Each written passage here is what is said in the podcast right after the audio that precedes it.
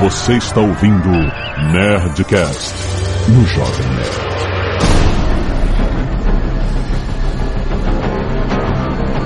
Landa, landa, landa, nerds! Aqui é Alexandre Antônio, Jovem Nerd, What a Day! What a lovely day!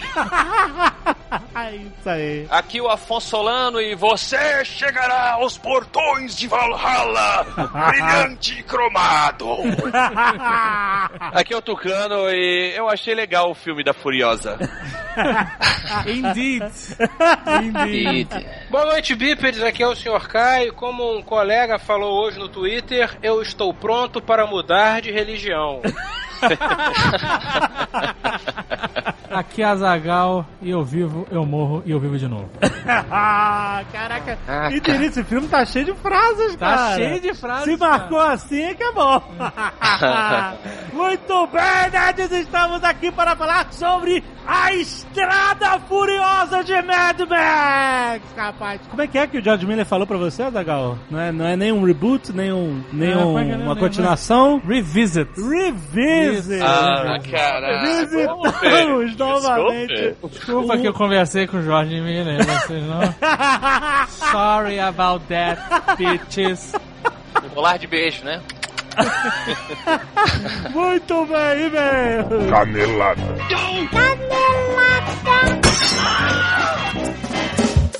Love is in the air.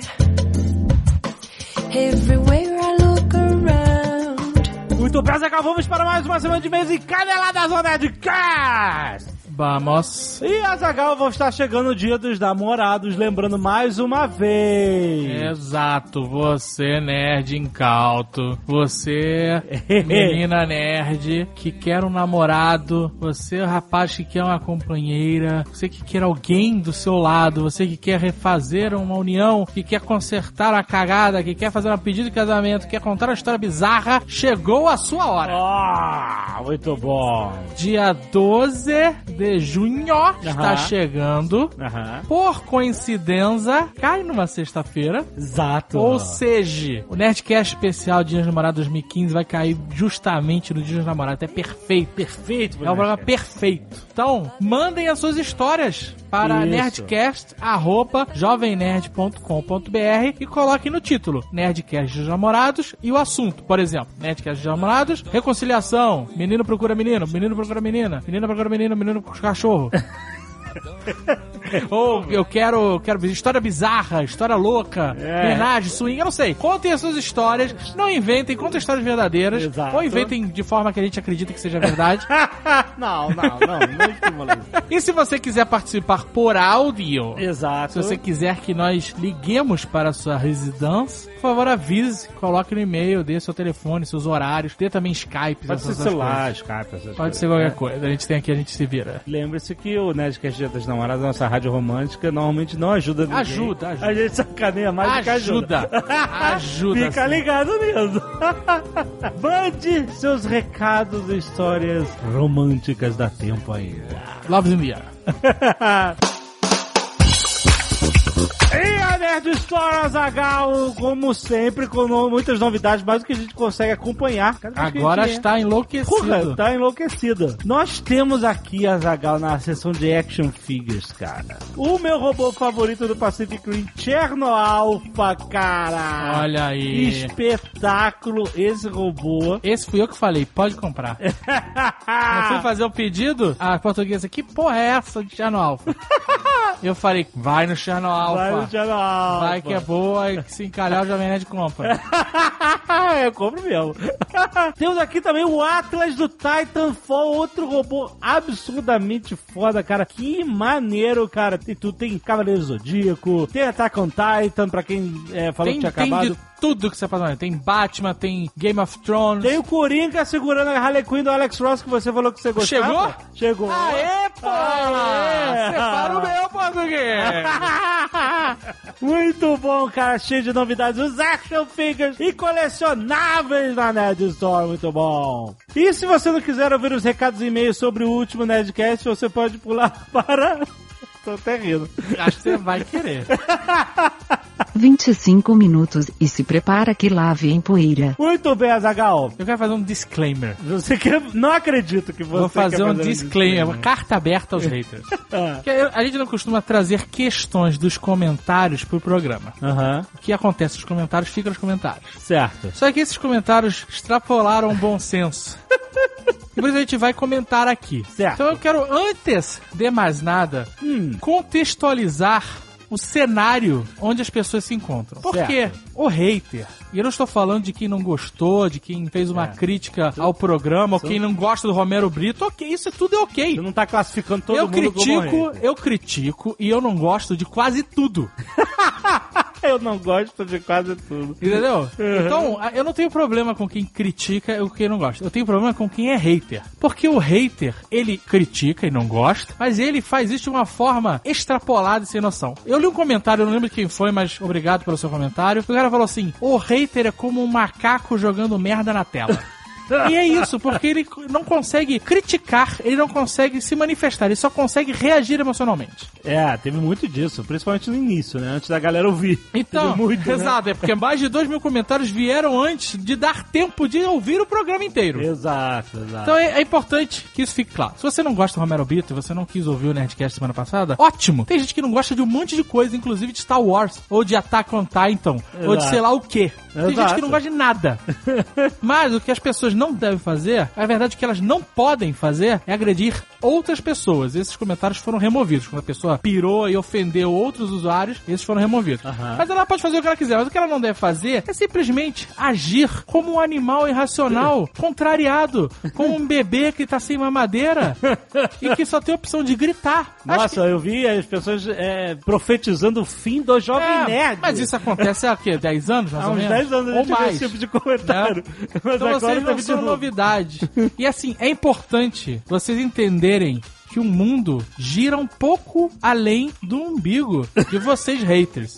E eu espero que quem criticou e quem não gostou do programa, ou que nem ouviu o programa, não se sinta ofendido porque eu não estou falando com vocês. Eu estou falando com quem é hater. Exato. Por exemplo, o Igor Faro Dantas fez um e-mail muito legal. Ele não gostou, mas ele foi ponderado, fez críticas de ritmo de programa, etc. Coisas que eu entendo e agradeço, valorizo pra caramba essas críticas. Então quando o cara fala assim, ninguém gostou do Nerdcast do Romero Brito, sim, calma, calma. Você não gostou, ok. Agora você não gostou como jogar merda na tela, ok.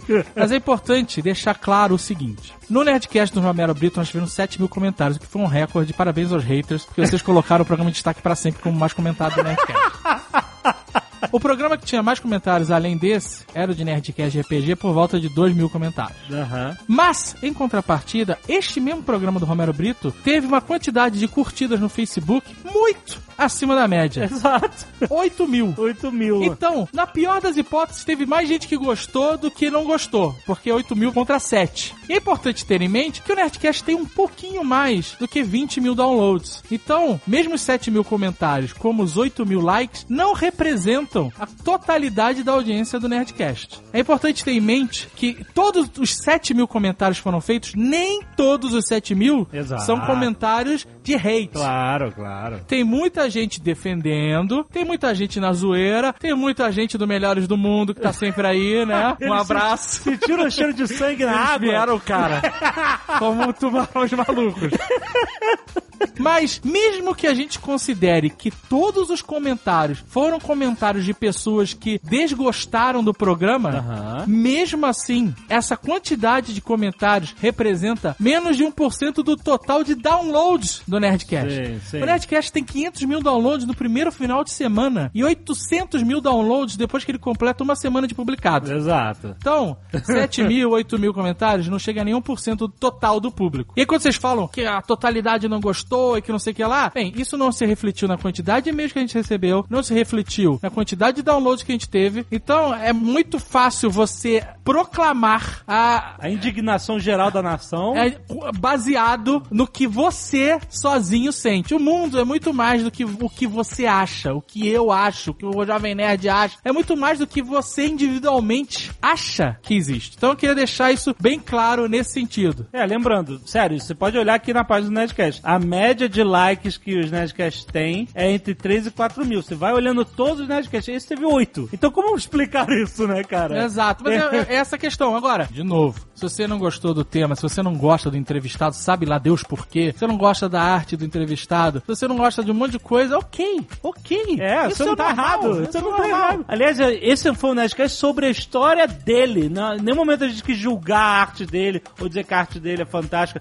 Eu disse que a arte é fantástica o reconhecimento que A ele tem. Nerdcast era sobre a história de um cara focado que tinha um sonho e que realizou esse sonho. O cara Exato. trabalha com o que gosta e teve sucesso. Isso é incontestável. Exato. Se a arte dele é boa ou ruim, foda-se. Agora, o sucesso do cara é incontestável. É, incontestável. exatamente. E por isso que a gente achou que tinha uma história interessante pra E, e contar aí, tinha né? realmente É. uma história interessante. Foi a melhor entrevista do mundo? Não foi. A entrevista do André é muito melhor. A entrevista do Paulo Coelho é muito melhor. Do Guilherme Briggs é Exato. muito melhor. Mas entrevistas variam. A gente não tem como prever Exato, isso, a né? gente não tem como prever. Mas, de qualquer forma, é uma coisa interessante que tinha que ter aí, né, cara? Com a gente teve a certeza. oportunidade. Não, e mais, a gente sabia que o programa ia dar uma polêmica do caralho, ia quebrar a internet e, e assim, Não imaginar que ia ser tanto. mas eu imaginava que ia chegar ali, uns 5 mil comentários, bem, 8 superou um pouco, mas porque o Melhores do Mundo veio. Deve ter uns 3 mil comentários de Melhores do Mundo ali, cara. Que eles depois eles vieram realmente com muita força. Mas assim, era esperado, era esperado. Ah, ah. Eu não me surpreendo, nossa, que surpresa as pessoas que odeiam o Romero Brito e eu não esperava por isso. Aham. E aí teve gente que desafiou, ah, vocês não vão ler os comentários de crítica, não vão ler os comentários... Não, a gente não... Sabe o que a gente não vai ler? Eu posso garantir pra você. A gente não vai ler comentário de hate. Porque esses não chegam nem na gente gente. Assim como a gente não lê tweet de hate, e quando o cara começa a mandar hate no, no Twitter, toma um bloco na cara e desaparece pra sempre. A gente vai, sim, ler comentários que agreguem ao conteúdo do site, que agreguem aos ouvintes. Agora a gente Exato. não vai ler pessoas que simplesmente são macacos jogando merda na tela. Bom, muitos e-mails ó, Nerds Cacete de Agulha. Olha aí, o pedido de doação para Thaísa Araújo de Sá. Também o pedido de doação para Matheus Valezinho Padete. Link aí no post para vocês saberem mais informações, se vocês quiserem doar diretamente para essas pessoas que precisam. Mas eu quero agradecer por doarem sangue também a Adriano João da Silva, Eane Marculino, Ana Paula da Silva, Christian, não sei sobrenome, Danilo Fugizi, Diego Alves Ribeiro, Estela, também sei sobrenome, Yuri Gomes Fernandes, Jairo Acioli, Jaque, José Carlos da Silva, o juiz de fora Red Fox, olha aí, time muito bom, muito obrigado, Larissa Ferreira, Leandro Samora, Lucas Bezerra, Marcos Rocha, Marieliton Mendes, Matheus Fava, Lucas Graneiro, Natália Bueno, Saulo Rodrigues e Vitor Quintes. Muito obrigado, galera! Além disso, temos o pessoal do Scalp Solidário, a Caroline Canovas, a Beatriz Munhoz e a Alessandra Cunha. Muito bom. Doaram cabelos. Arte dos fãs. Temos Azagal e Jovem Nerd, mas são ilustrações separadas. Mas os dois estão no universo Roxling. Olha aí. E as artes foram feitas pelo Guilherme Matt, Muito aqui bom. de Curitiba. Muito bom. Temos os Vingadores, a carência de Ultron, por Gabriel Infante. Muito bom. Nerdinho, por Flávio Viana. E por Davi Cortez. Muito obrigado, Nerds, pelas artes dos fãs. Muito bom. Michel Ferreira, 26 anos, auditor contábil, Rio de Janeiro. Fiquei animado quando vi que o Nerdcast seria sobre Romero Brito e, pelo visto, fui um dos poucos. não, eu não sou um fã de Romero Brito. Na verdade, conhecia muito pouco sobre ele. Apenas que era um pintor muito famoso no exterior, mas acho interessante qualquer história de pessoas que conseguiram realizar seus sonhos, não importa a área. Como o próprio Jovem Nerd disse, é muito mais fácil falar mal do que elogiar. Muitas pessoas que não entendem nada sobre arte adoram criticar os quadros do convidado, como se não fosse nada a desdenhar da obra de alguém que se dedicou tanto para fazê-la. Só um parênteses, tem gente que entende de arte que também critica. Mas tem de tudo, né? Continuando. Independentemente da opinião que eu tenho sobre seus quadros, eu acredito que separar a pessoa do trabalho que ela faz é uma questão de maturidade. E eu passei a admirar a pessoa de Romero Brito. Acho que o Nerdcast está de parabéns por fazer esses episódios que mostram formas de sucesso diferentes de simplesmente abrir uma empresa e por mostrar para uma legião de mestres sonhadores que há mais de um caminho a seguir. Parabéns pelo ótimo trabalho, vocês são cada vez melhores. Muito obrigado, querido. Muito obrigado. Renato Santos de Menezes, 32 anos, estudante de designer. São Paulo é design. assim. Ele escreveu certo, bora. Não vou entrar no mérito artístico do cara e confesso que não sou lá muito fã do trabalho dele. Mas, sinceramente, quanto ódio sem propósito. Fui ouvir esse episódio super desanimado, depois de ler tantos comentários depreciativos e, ao contrário do que imaginava, curti muito o programa. Olha aí. Por isso que eu não leio comentário. Reclamaram do sotaque fake do cara que mora há 30 anos fora do Brasil e de uma suposta má vontade na entrevista, de um tom forçado do Jovem Nerd Azagal e até de que se venderam. Tô até agora tentando descobrir pra quem. Teve um cara que teorizou que ele pagou 60 mil reais pra fazer a entrevista. o quê? O que seria muito barato pro Romero Brito e pro Por Nerdcast. que, que ele precisa? Por que, que ele precisa pagar quê, pra fazer entrevista, Eu cara? quero, não, eu quero pagar pra ser entrevistado ne- no ninho do- nunca- dos haters. Nunca vi isso. Entre várias outras teorias malucas. Simplesmente não ouvi nada disso no Nerdcast. Um cara simpático que confesso nunca havia me dado ao trabalho de ver uma única entrevista, super tranquilo e que em nenhum momento passou essa imagem asquerosa que tanta gente repetiu nos comentários. Esse Nerdcast não me fez virar um admirador da arte do cara, mesmo porque nem era esse o propósito. Aí. Mas me mostrou um cara tranquilo demais, mesmo nadando diariamente num mar de ódio tão grande. Eu sei que é pedir muito para alguns, mas bora se despir de preconceitos e parar de nadar com a maré de gente que não agrega nada e só sabe berrar e jogar merda na tela? Mais serenidade no coração de vocês, nerds haters. Grande abraço, equipe de vendidos, entre aspas, do Jovem Nerd. Eu sou uma puta paga, eu sempre falei isso. Mas o cara não pagou pra nada. Ele só deixa Não claro, pagou, não pagou. Não, existe pagar por entrevista. assim, eu- deixa eu ver se eu Já teve gente que quis pagar pra ser entrevistado. Teve? Teve. Quem? Autores de livros, essas verdade, coisas. E a é gente verdade. não falou não, obrigado. Deixa não eu é? pensar aqui, quanto eu cobraria de verdade pra fazer uma Pra entrevista. quem você cobraria? Assim, Você queria cobrar pra alguém? Não. Acabou de passar a lição de moral que a gente não cobra. não, a gente não. Calma. A gente não cobra barato.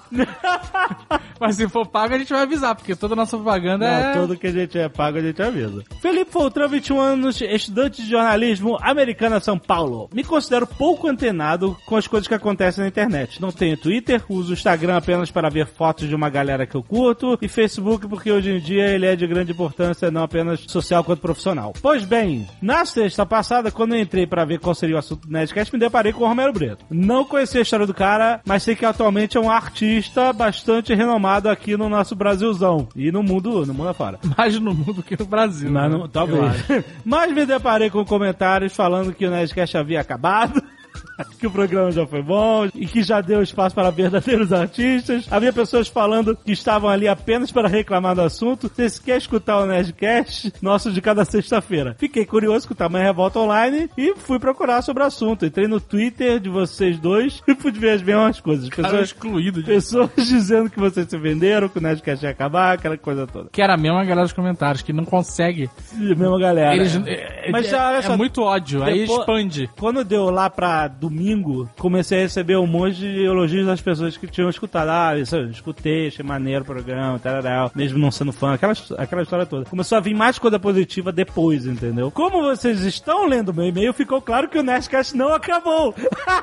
Mas aí, contrariando as estatísticas desde 2007. Seis? Caraca, nem lembra mais do próprio programa. Não, porque nos primeiros programas ninguém reclamava. Ah, tá bom, exato. Bom, tenho certeza absoluta que aqueles que falaram que o programa havia terminado continuam ouvindo o Nerdcast, que já dura mais de mil anos. Sério, rapaziada, não liga pra esses malucos ficam abismados quando uma coisa não agrada a eles. Essa molecada não sabe apreciar o bom conteúdo. Apenas pensa em diversão e blá blá blá. Azagal, tô fechado com você. Começa a cobrar pra transmitir essa bagaça. Eu coloco a minha mão no fogo que milhões de pessoas irão pagar pelo incrível trabalho de vocês.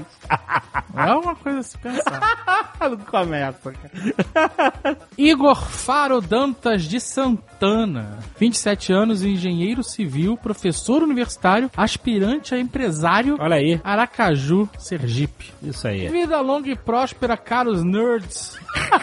Que coisa escrota.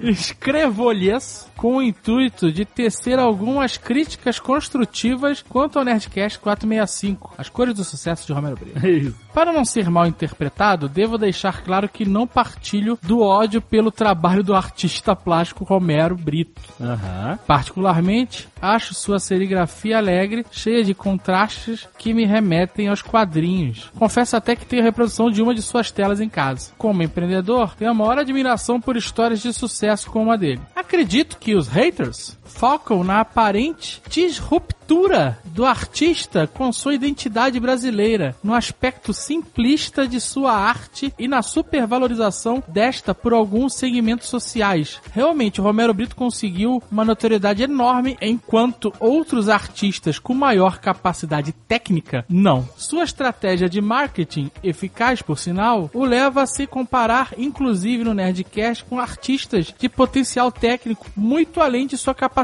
Fato que gera um sentimento de prepotência ao ouvinte. Eu não acho que ele se comparou a ninguém, mas. Tudo bem. É, um, um Depende pouco, do- um do- pouco, de como um pouco. Pouquíssimo. De uma maneira ou outra, é inegável o ranço do sucesso que amarga a vida do brasileiro médio, como já citado inúmeras vezes em episódios anteriores. O brasileiro tem um compromisso com a mediocridade. Temos dificuldades em aceitar o sucesso alheio, ainda mais quando ele é fruto de um trabalho aparentemente simplório. O Romero não se ajuda ao dizer que anseia pelo dia que todos se sintam obrigados a adquirir suas obras, independentemente do motivo. A opinião geral espera que o artista deseje reconhecimento de seu trabalho, de sua qualidade artística e técnica. Ele também invoca, forçosamente, uma origem humilde, que notoriamente não existiu, uma vez que tem estudado em colégios e faculdades particulares O André Souza estudou faculdade particular, mas com bolsa. é, não, e, e você ser humilde não significa que você não possa buscar bolsas de estudo, aí, pelo, pelo que falou no programa. Até ele falou que foi buscar É, bolsa. Ele foi buscar bolsa. né? Mas Bom. que seja. Mesmo que o cara não tenha sido humilde, o- tem muita gente que não é, que tem berço de ouro e não chega onde o cara chegou. Exato, Anyway. Então a exato. história, ela vale de qualquer forma. Exato. Também a gente não vai dizer aqui que agora só quem é humilde merece o sucesso, né? Exato, claro. Definitivamente o Nerdcast 465 não entrará na minha playlist de favoritos. Não pelo tema, mas pela falta de cadência. O programa, mesmo editado, ficou carente de ritmo e curiosidade sobre a vida do artista, de informações que somente o Jovem Nerd e o Azagal tivessem capacidade de arrancar. As intervenções de Sr. Oceania foram tão esparsas que os ouvintes se questionam se ele haveria sido tomado pelos braços do Morfeu. Na verdade, não. é que Em toda entrevista, normalmente, eu falo menos, porque eu gosto de dar mais espaço É. Pra que a pessoa, como o Jovem Nerd já fala demais, Eu falo eu deixo, eu normalmente falo bem menos. É. Tanto que todas as entrevistas, quase todas, tirando acho que a do Garcia Júnior, a gente não chama nenhum outro convidado a não ser o entrevistado, que a Exato. gente quer dar o maior Mais tempo pro entrevistado. Mas nem sempre funciona. Legal, uma, crítica construtiva, legal. Crítica construtiva ou não, ela é aceita. As construtivas são melhores porque acrescentam. Mas crítica é diferente de hate. e é isso que é importante muito ficar legal. claro. Jéssica Macedo, 25 anos, analista de sistemas São Paulo, capital. Olá, nerds! Esse é o primeiro e-mail que escrevo a vocês e... Para. Ah, não, Olha. Vamos deixar. Se fosse eu lendo. se fosse eu, se vou- tivesse eu- caído na minha malha Eu vou deixar fina. passar. Aqui, ó. Eu digo sem medo, pois não o escrevo no intuito de passar na regra do Azagal, onde iniciantes não têm seus e-mails lidos no podcast, e sim com a intenção de que vocês o leiam apenas. Olha, Então- eu não queria que lesse no Nerdcast. Então chega, já deu. Não, agora as pessoas estão curiosas, cara. Eu Essa vi. que é a graça. eu vou ler, eu vou ler. Vamos fazer um Patreon, onde as pessoas vão poder ouvir o Nerdcast que a gente veta. Boa. Os e-mails, os e-mails que a gente Os veta, a gente que a gente bota no, no Patreon. Fiquei sinceramente revoltada ao perceber a revolução que o último Nerdcast com o Homero Brito causou entre os ouvintes. Os ouvintes estes que, em sua maioria, devem ter sido julgados em algum momento da vida, estão fazendo o mesmo com vocês. Escrevo-lhes para elogiar pelo ótimo programa e gostaria de dizer que, felizmente, as pessoas que conheço não gostam das mesmas coisas. E é assim que o mundo evolui. Entendo que isso está se tornando uma tendência mundial, quiçá, onde cada pessoa poderá gostar do que quiser sem que seja apedrejada, com exceção dos que gostam do Rapadura Cash. que piadista. Isso é algo muito importante que as pessoas hoje em dia acabam renegando a Exato. diversidade de opiniões. Diversidade de opinião. A gente, quando monta cast, por exemplo, de Nerdcast pra falar de filme, de seriado, não sei o que lá, a gente sempre se preocupa em achar alguém que tem uma opinião contrária. Porque, Exato. sei lá, tinha todo mundo que gostou do seriado, falando que só adorou, é um saco. assim, da mesma forma, se tiver todos odiaram, é horrível também. E assim, isso na vida real é importante. As pessoas estão muito polarizadas e a opinião delas é a única que vale. E com esse debate diversificado é que as pessoas evoluem nos seus Exato. conceitos, né? Exatamente. Eu não sou fã do Romero Brito, mas sei reconhecer talentos independentes dos meus gostos pessoais. Assim como, mesmo sem gostar de beisebol, ouvi o Nerdcast sobre, pois reconheço o talento que vocês têm de transformar um assunto que para alguns pode ser irrelevante em algo que nos agregue valor. Mesmo que seja apenas pelas risadas que damos ao ouvir esses episódios que teoricamente desgostamos. O e-mail já está ficando gigante, virando uma puxação de saco, então para finalizar segue uma citação de Mário Quintana, que é um clichê que ela diz aqui. Abre aspas. Quem não compreende um olhar, tampouco compreenderá uma longa explicação. Fecha aspas. Eu não entendi. Eu também não fiquei meio. Você ficou com aquele negócio de meio ela que... falou que não entende o olhar, não sei por que fiquei imaginando o olhar do Caesar. do Cis? Como assim? Do, do, do Dawn of the Planet of the Apes. Por quê? Eu não sei, falou em olhar e veio o olhar do macaco. Eu não sei, cara. Jogando merda na tua cara? Pode ser.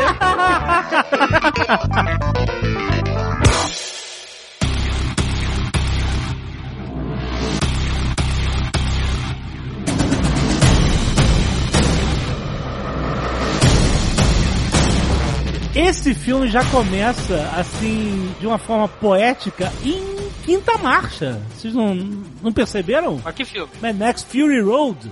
Olha, Fury Nossa. Road. me enganaram. Foi uma cilada, é uma cilada, porque me falaram que era pra falar de todos os filmes. Vamos falar de todos os filmes, mas calma A aí. gente tá overexcited com Fury Road. Fury Road. Atenção, interrompemos a edição desse Nerdcast para alertar que a partir de agora você está entrando na zona de spoiler. Ouça por sua conta e risco.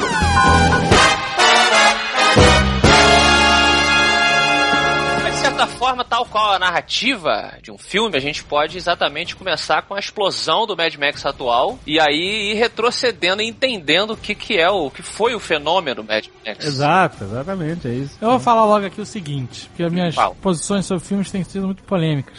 É? Depois de Vingadores. Então eu já vou com- começar dizendo assim: Mad Max atropelou Vingadores. Meu Deus! Meu Deus! Saiu Tony Stark pra um lado, Capitão América pro outro e o arqueiro ficou preso na grade do radiador. Gritando, Ué. por favor, pelo amor de Deus! Eu gostei mais do Avengers 2 do que o Azagal gostou, mas eu gostei mais do Mad Max do que do Avengers 2. Mas vocês estão falando, vocês estão falando meio tipo, ah, o que, que é melhor, cerveja ou bacon? Pois é, eu também não entendo, não. Não dá pra comparar um com o outro. Dá pra comparar. Não, eu sei, eu sei, calma. Ele tá falando de diversão, é isso que ele tá falando. A base de comparação é essa. Se divertiu mais com, com esse filme. Eu me diverti mais com Mad Max. Desculpe. Mad Max tem explosões, tem fogo, tem areia, tem fogo, tem explosões, tem carros que explodem. Porra, É. muito mais legal. A Tem única, leite de mãe. tem tudo Leite, isso, a única coisa, a única coisa que não tem é roteiro, mas. Mas vamos, tem lá. vamos lá, vamos lá, vamos lá. Tem- Começou a polêmica. Vamos lá. Eu posso até te descrever o roteiro em, sei lá, talvez quatro frases. O roteiro é a, Warriors. É um Warriors que volta.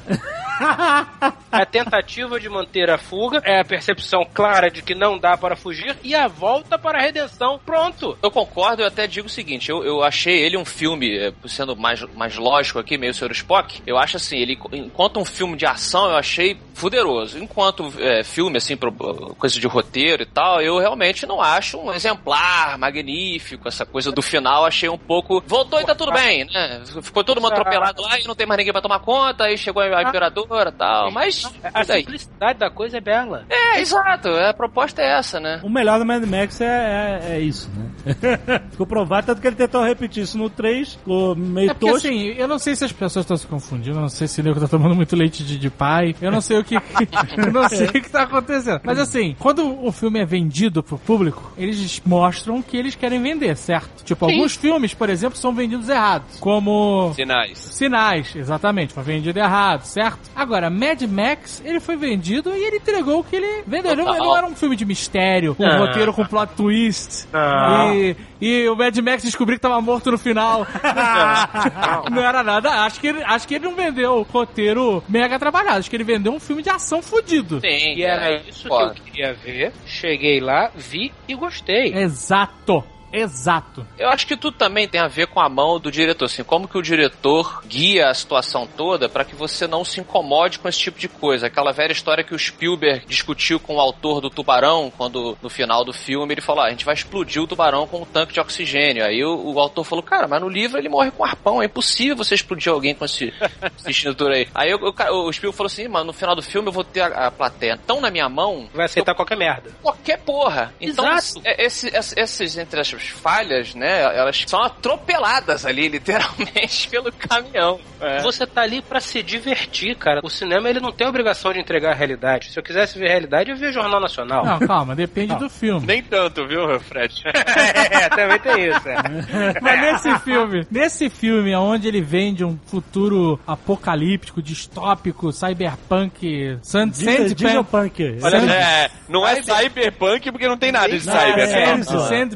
Dieselpunk. Energia elétrica foi embora há muito tempo. Aliás, mas nesse tipo de, de futuro, desse tipo de filme, é, é, é isso que ele tá querendo entregar, não que você... É, inclusive tem isso, né? Porque assim, se nem o elevador é com ele- energia elétrica ou muito bom, aliás, aquilo, hein? Porra, essa parte da criação do mundo é demais. é a molecada na roda, né? Isso. Botar essa molecada pra Molecada na trabalhar. roda, é. Essa, essa juventude do mimimi aí, os millennials. Botar os millennials pra trabalhar, pra girar a roda de elevador. Não, não, É beleza. China, basicamente. né? Isso aí, como é que você explica o braço da Furiosa? Eu aceito. Sabe como é que eu explico? A engrenagens, meu irmão. A magia do cinema. Não. Cara, Essa- não, mas peraí, peraí. Então a gente pode chegar à conclusão também que em Prometeus Ah, não. pode. Não, não, não, não, não. Pode. Não, não, não. Olha só, calma. O braço da Furiosa não é um braço elétrico, não é um braço eletrônico.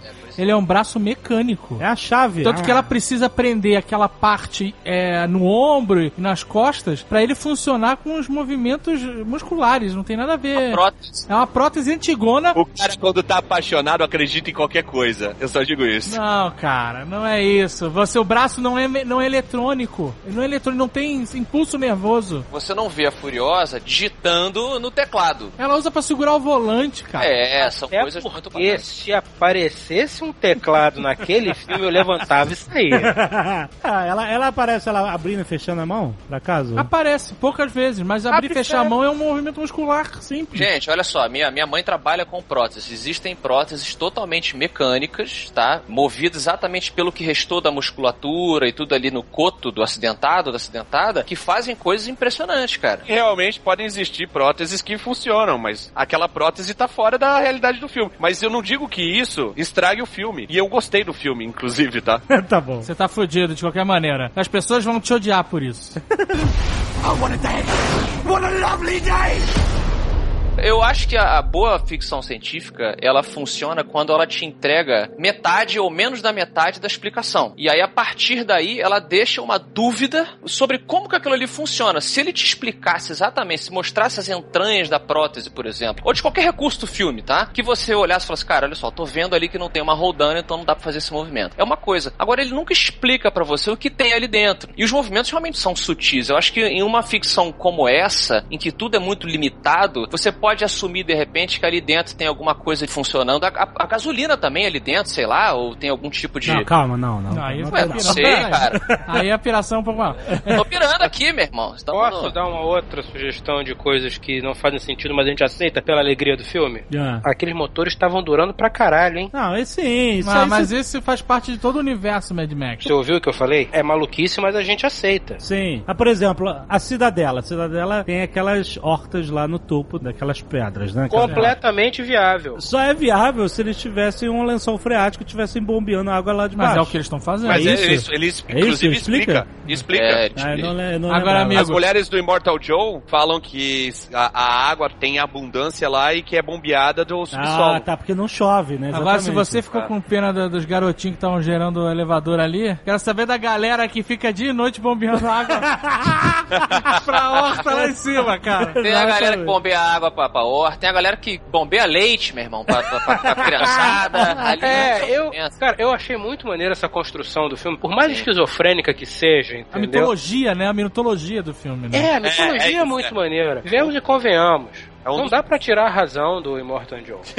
É, sob a perspectiva dele, ele é apenas um pai desesperado atrás da esposa grávida. Não era bem isso que eu estava pensando. Essa, não chegou a querer Não sei explicar se é dessa forma. exatamente essa a perspectiva. essa, essa, essa é uma versão muito light do que eu tava pensando, mas tudo bem, também é uma opção. Essa é a versão que sai no folhetim do Immortal Joe toda semana. Exato, é o que pega pra galera, né? Me roubaram, me roubaram, né? Foi tudo pro caralho. Não tem mais livro, não tem mais internet, não tem mais HBO, não tem mais nada. Mas o Immortal Joe tem um secto de supermodelos.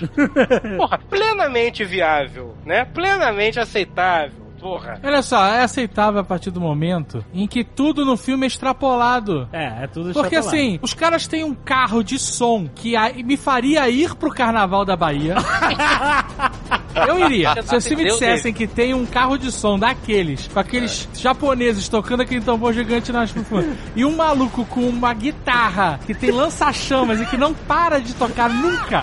O maluco é freak, né, cara? Mega freak. Porra, não tem olho. Caraca, então é tudo é mega extrapolado, É, cara. É mega sim. extrapolado. Então, o fato do cara ter selecionado as mulheres mais gatas ever, de onde na- jamais poderiam ter nascido no universo pós-apocalíptico bizarro. Sem bolotas, né? É viável, porque a Charlize não tinha bolota também. Ela era freak porque não tinha um braço, mas não botou uma bolota na Charlize. Ela perdeu o braço porque ele cortou o braço dela, porque ela foi sequestrada lá de outra tribo. E as minas eu acho que são filhas dela, não? Ou filhas de alguma outra que Não fez. sei. Não, mas... Caraca, se são filhos dela, Não. aí realmente é loucura, porque ela teve uma japonesa, uma, Uma uma, uma latina, uma ruiva, como? Não, que não, não tem idade pra pode isso. crer, tem uma japonesa. É, pois é, não. Tem uma sentido. albina ali no meio. Olha só, É. volto a dizer, naquela realidade Mortan Joe fudeu, foi tudo pro caralho, eu bato palmas pro cara. O cara tem mais é que correr atrás mesmo. Cara, tem mais é que correr atrás mesmo. Eu já queria que ele fizesse o quê, sobre Immortan Joe. Você queria que ele fizesse Bota na capa do VHS. botasse a cara lá pra baixo e falasse: Ô, perdi. lá de cima, tá? Lá de cima. Ô, você aí, ô, perebenta da direita. É, vo- você aí, ô, perebenta. Sobe aqui, perebenta. Ô, mocoronga. Porra, cara. Eu achei o Max um herói. E aí a palavra do nosso amigo Immortan? Medíocre! Mediocre. Eu adorei essa palavra, cara. Medíocre!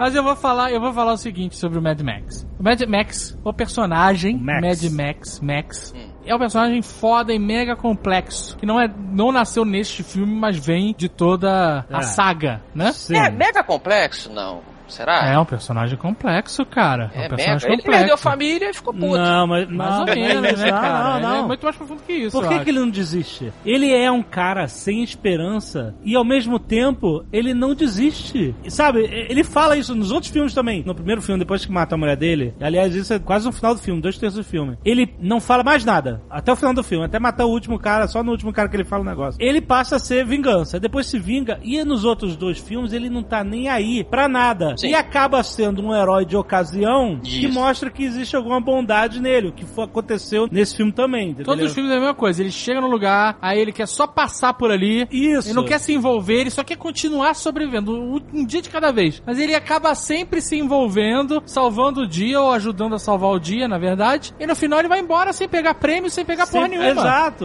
Ele, ele é é um uma antítese da, da, da história do herói. né? Ele é meio Clint. É, tipo que. Exato, mas o Clint, o Max, todos eles seguem aquela coisa, é o arquétipo do herói sem nome, do Campbell, Isso, é. aquela né, É. jornadinha do herói, chegou ali. De onde ele vem? Ele não tem nome, ele é quase uma força da justiça Então, que vem, peraí, trabalha peraí. e vai embora, né? Mas não tem recompensa pra ele no final, nunca. Tem a Entendeu? recompensa da moral, né? Dele resgatar um pouquinho dessa humanidade dele, talvez, que ele perdeu em algum momento, que você não lembra, não conhece direito. Mas olha eu tô só. falando que é ruim, não, tá? Não, eu foi- entendo, eu entendo. Ah, aham. Assim, é claro que não é o personagem mais profundo do mundo também. Sim, claro. Mas ele não é o, o Barney Ross, do Spendable. É, exato, exatamente. É disso que eu tô falando, Falou sabe? É, exatamente. Agora, tem duas coisas que eu desgostei do filme. Achei o filme foda pra caralho, já vi duas vezes. Boa. O filme estreou sexta, eu vi na sala de imprensa, desculpem, na quarta-feira. Grande merda. Eu gosto de botar informações que me destacam do geral. É isso que eu gosto de Ai, fazer. que babaca.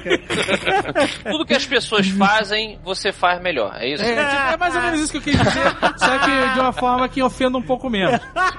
Ah, que lindo. Sinto lhe dizer que você não está conseguindo. Não que vocês não estão me ajudando. É, foi mal, foi mal. Eu fui- ver o filme duas vezes já. Eu realmente gostei pra caralho do filme. E das duas coisas que eu desgostei, uma delas foi o Tom Hardy. Não que ele tenha sido um péssimo Max. Não, não. Mas ele não é o, o Mel Gibson. Exatamente, ele não tem o carisma do Mel Gibson. Pode e eu ainda digo mais, eu estou convicto disso depois de ver o filme duas vezes. Eu sei que não seria possível, Mas- mas eu acho que se o Mel Gibson de hoje tivesse feito o Max no filme, Sim. o Max teria ganhado mais espaço no filme. O personagem seria melhor porque seria mais carismático. Com certeza. E mais problemático, porque o Mel Gibson É o problema com patas. é um cara mega problemático, fudido, exatamente. e ele usar, transferir isso tudo pro personagem. Além de o Mel Gibson ter a habilidade humana de falar.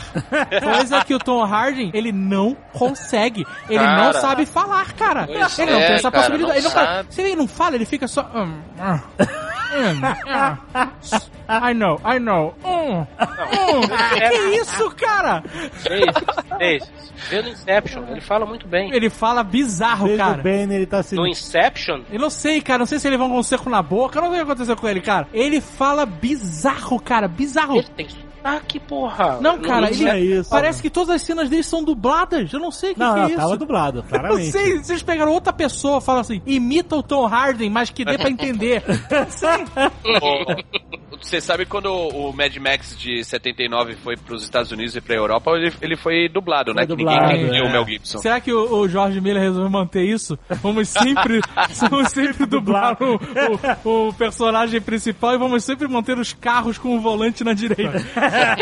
é, o, o Tucano falou isso porque os Mad Max são filmes australianos e todo mundo fala com aquele sotaque de australiano. Quando for para os Estados Unidos, eles tiveram que mascarar isso porque não ia ser aceito pelo público geral. Ah, o nego não ia entender mesmo, né, cara? Eu vi os filmes com inglês original e é ok de entender. Só a única coisa estranha é que eles falam oi, que é coisa de australiano. É, tem umas expressões, né? Tem umas expressões que não fazem sentido pra gente, tá? Ah, mas o Tom Hardy, cara. Oh, É, eu concordo. O Tom Hardy, ele Ah. perde. I know, I know. Oh, ok. Oh. Oh, ô diabo, ô Ele diabo, porra, perde- cara, what the Ele fuck? perde um pouco no carisma. O nome do filme é Mad Max, mas ele não é o principal do filme. Não é. Não, ele é o segundo. Exato. Eu, sabe o que, que eu, eu tava vendo o filme? Eu tava achando assim: é como se o Max nesse filme fosse um personagem do Bernard Cornwell, que é uma é mais uma testemunha É, pode do crer. É, que tá verdade. acontecendo de histórico ali naquele lugar e você tá grudado nele porque você tá vendo como ele. Você vê, no início, a primeira perseguição de carro, ele tá preso como bolsa de sangue lá no, no carro do. E é maneiro Total. porque, assim, ele, ele o- o- no começo do filme, eles meio que desconstroem o Mad Max. Quando eles capturam um cara na primeira cena, o que tem... Muito fácil, né? Ele saiu na dianteira. É, exato, ele conseguiria escapar facilmente. Ele, era um- É. ele, fa- ele fez o Knight Rider chorar no primeiro filme, só do cara ver o Interceptor atrás dele. O cara matou um monte de policiais, o Knight Rider, e quando ele viu o Interceptor, ele começou a chorar desesperado.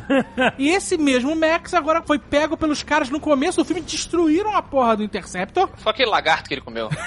É, Ele exato. Tava legal. Não tava legal. Não, mas olha só, se você, se você eh, reviu o Mad Max 2 há pouco tempo, no Mad Max 2 ele vai lá naquela cidade da gasolina, aquela, aquela refinaria, e aí ele, le- ele leva um sobrevivente lá que tava fudido lá e, e pega uma gasolina e vai embora. O cara fala, ah, ajuda a gente, a gente vai fugir com o caminhão de gasolina. Ele fala, foda-se todo mundo, eu vou embora. Ele vai... Galera de branco. Galera de Galera de branco, branco, é, isso. Nosso lar. Caralho, que inferno. Ele enche O nosso lá. é a versão. É, como é que é a purgatória ali? O umbral, né? Umbral, exato. Todo mundo é comendo umbral. merda, né? Mas aí, ele enche o carro daí de gasolina e vai embora. E aí, o Punk, sabe o Punk e o Mungus? Porra, o mundo. Eles perseguem ele, botam um nitro no carro, alcançam o Interceptor e o cara dá com um cano no para-brisa do Interceptor e o Interceptor também roda e cai, ribanceira abaixo. E ele fica na mesma merda que no, nesses filmes, entendeu? A gente idolatra idolatra o cara, o cara é um, é um qualquer. Não, não. Sabe? Aí, aí que tá, ele não é um qualquer. Ele é o cara Ah. que apanha, levanta e continua, Isso, amiguinho. É exatamente. ensinamento do Sly. Exatamente. Não é o quanto você bate, é o quanto você leva e consegue continuar. Eu tô falando, você vê, desde o clássico ele também perdeu o carro meio, meio com facilidade ali. Só com uma porradinha o carro dele já saiu da, da estrada. Esse filme, inclusive, foi cruel porque destruiu o Interceptor duas vezes. Não é? Porra, machuca a alma, cara. a gente já tinha visto no trailer o Interceptor capotando, então a gente já tava meio que... Sim, mas eu imaginei. Aí, não, mas quando você ele... sempre quer ver o Max no Interceptor. Eu sei, eu também. Mas aí quando você vê, quando ele começa a fugir logo no início do filme, ele passa pela oficina e o Interceptor tá sendo consertado. É, exato. Isso me deu uma esperança. Uh! Exatamente. Aí quando ele aparece de novo lá no final, eu falei, é agora o cara vai pular dentro do carro. Ele vai recuperar essa merda do Interceptor agora! Você fala, e aí, prá, quando ele é esmagado. Isso foi muito cruel, cara. foi cruel, foi Você cruel. vê como tem uma inversão de personagens? Eu acho que é no segundo também, que ele entra no, no- na cidade, revistam ele e tem arma até o cacete, né, velho? Aham. É no Ele vai- terceiro. é uma escopeta, eu não sei o que, não sei o que. E dessa vez é ele que faz isso com a Charlize, né? Com a Furiosa. É, É, exatamente. ele vai pegando. E tem Pode inclusive, e tem inclusive a escopeta, que é igual a que ele usa no segundo filme. Sim, sim. E ela falha da mesma forma. Sim. No filme ele É. é, muito maneiro. É que no cheio fi- de referências É, o cheio filme, de- né? no, no segundo filme ele acha um cara morto e aí ele, é maneiro, ele começa a pegar as shells de escopeta e ele aperta. E quando ele aperta, elas se desfazem, né? Se desfazem, enche- todas aquelas bolinhas de chumbo na mão dele. Aí ele pega uma, dá uma apertada e ela não, não se desfaz. Aí ele vai e coloca dentro da mesma escopeta, né? E aí quando ele vai usar finalmente, ela. É muito maneiro porque mostra como é precário, como é escasso as coisas, né? No- nos outros filmes, até a partir do segundo, você vê que eles usam pouquíssimas armas de fogo, eles usam muito mais bestas, né? Bestas. É. Tem aqueles virotezinhos. É, ou arco e flecha, tinha a mulher da arco e flecha no segundo, ou, ou besta. Bumerangue, bumerangue da, da Bumerangue. menina. Bumerangue exato. demais, é. É, e nesse filme eles até estabelecem que existe mais arma de fogo, porque eles estabeleceram aquela simbiose das três cidades, que eu achei do caralho isso, né? Não, eu achei. Assim, você percebe que o mundo ele foi pra merda e ele se reorganizou. Se reorganizar, Não. tá? A Austrália. Aquilo ali é na, na Austrália, na meu irmão. Namíbia, Brasil tá tudo legal. É na Namíbia. Porque o filme ia ser filmado na Austrália, só que teve a maior chuva nos últimos 300 mil anos na Austrália. Exato, mega, mega, E aí o deserto virou um lindo jardim florido. Exato. e aí acabaram com o cenário dos caras. É. Eles tiveram que se mudar pra Namíbia Ah. e filmaram lá. Esse filme atrasou pra caramba, né? E um dos motivos de atraso foi esse, que o filme é, ia ser filmado na Austrália, já tava tudo certo, tudo pronto, e aí eles tiveram que se mudar completamente pra filmar na Namíbia porque o deserto virou jardim.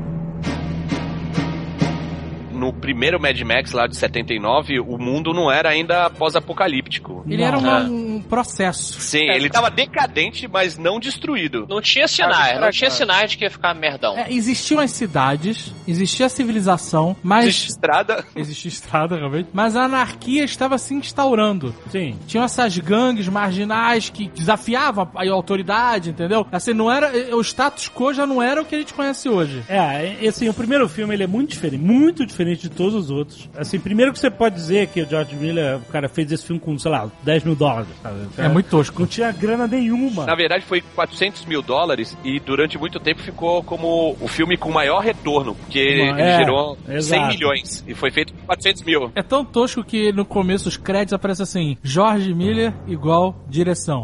Exato.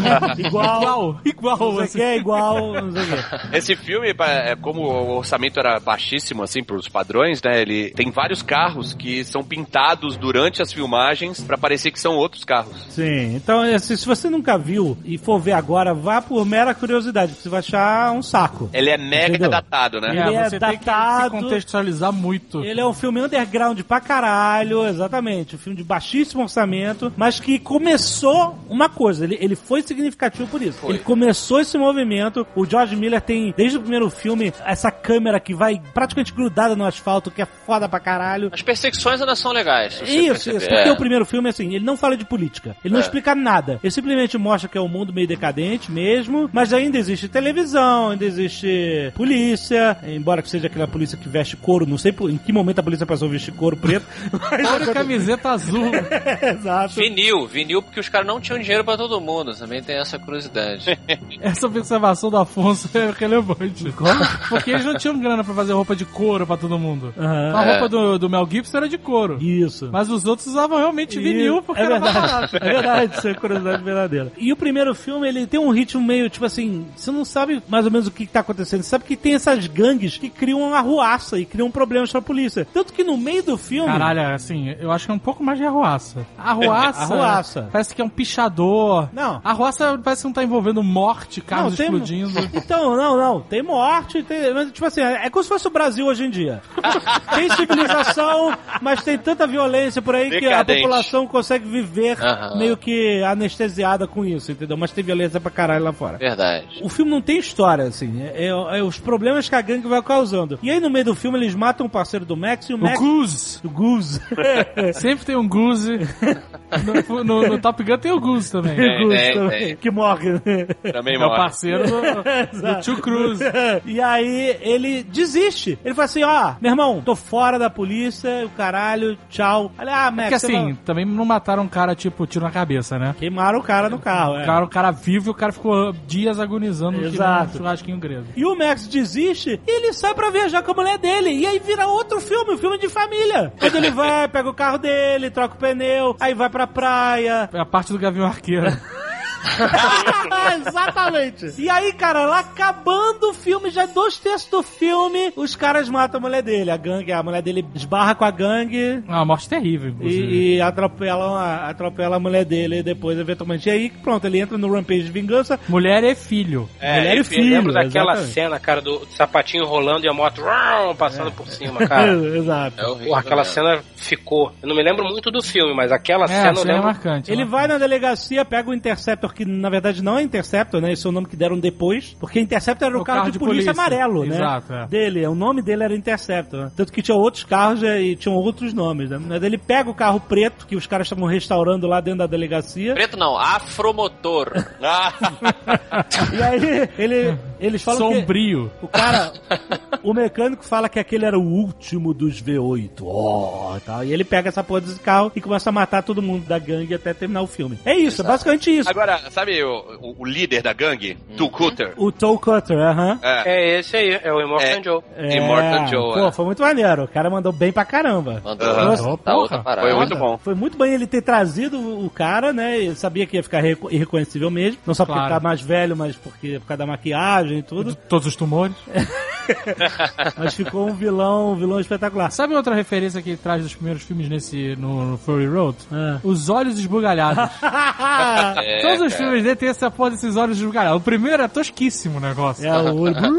E nesse, no Road, tem um momento de umas, alguma daquelas milhões de batidas de carro que dá um close nos olhos esbugalhados. Exato. Isso é legal, isso é legal lembrar por quê? Porque o, o, o George Miller, ele foi durante muitos anos médico, né? E ele trabalhou na sala de emergência, recebendo muito acidente. E ele diz nas entrevistas que ele coletou muito desses, entre aspas, traumas, né? E aplicou em todos os Mad Max. O, o saltar dos olhos, por exemplo, é uma característica clássica de quando você recebe um porradão, somente num, num acidente de carro violento. Então é Caraca. meio que pra simbolizar esse tipo de coisa. Caralho. Quer mais referência? É o Master Blaster, né? O Master Blaster, referência. Tu vê, tinha um anãozinho deformado? Me lembra. O Master Blaster aparece nesse filme, né? É o anãozinho, porra. Ah, São, não. os, são os filhos do Immortan Joe. Ah, o Master, né? Não, Hã? o Master é o, é o, o anãozinho que tá lá na cadeira olhando na luneta. Blaster é o Fortão? E o O Rictus, é Rictus Erectus, Ah, de certa é maneira. o, é o Blaster, pô. Legal, é Peraí, mas esse anão, esse anão deformado era filho do Immortan Joe? Era. É, Era? Era. Os Eu dois eram, os dois eram. Os dois eram, né? Olha aí, realmente o Master Blaster. Mas engraçado, o Rictus me lembrou mais o Humungus do que o Blaster. É, o Mingus também. Na verdade, o Rictus é muito mais forte que o Humungus e o Blaster, porque ele arranca a tampa do motor do carro no final. Isso é né? necessário uma força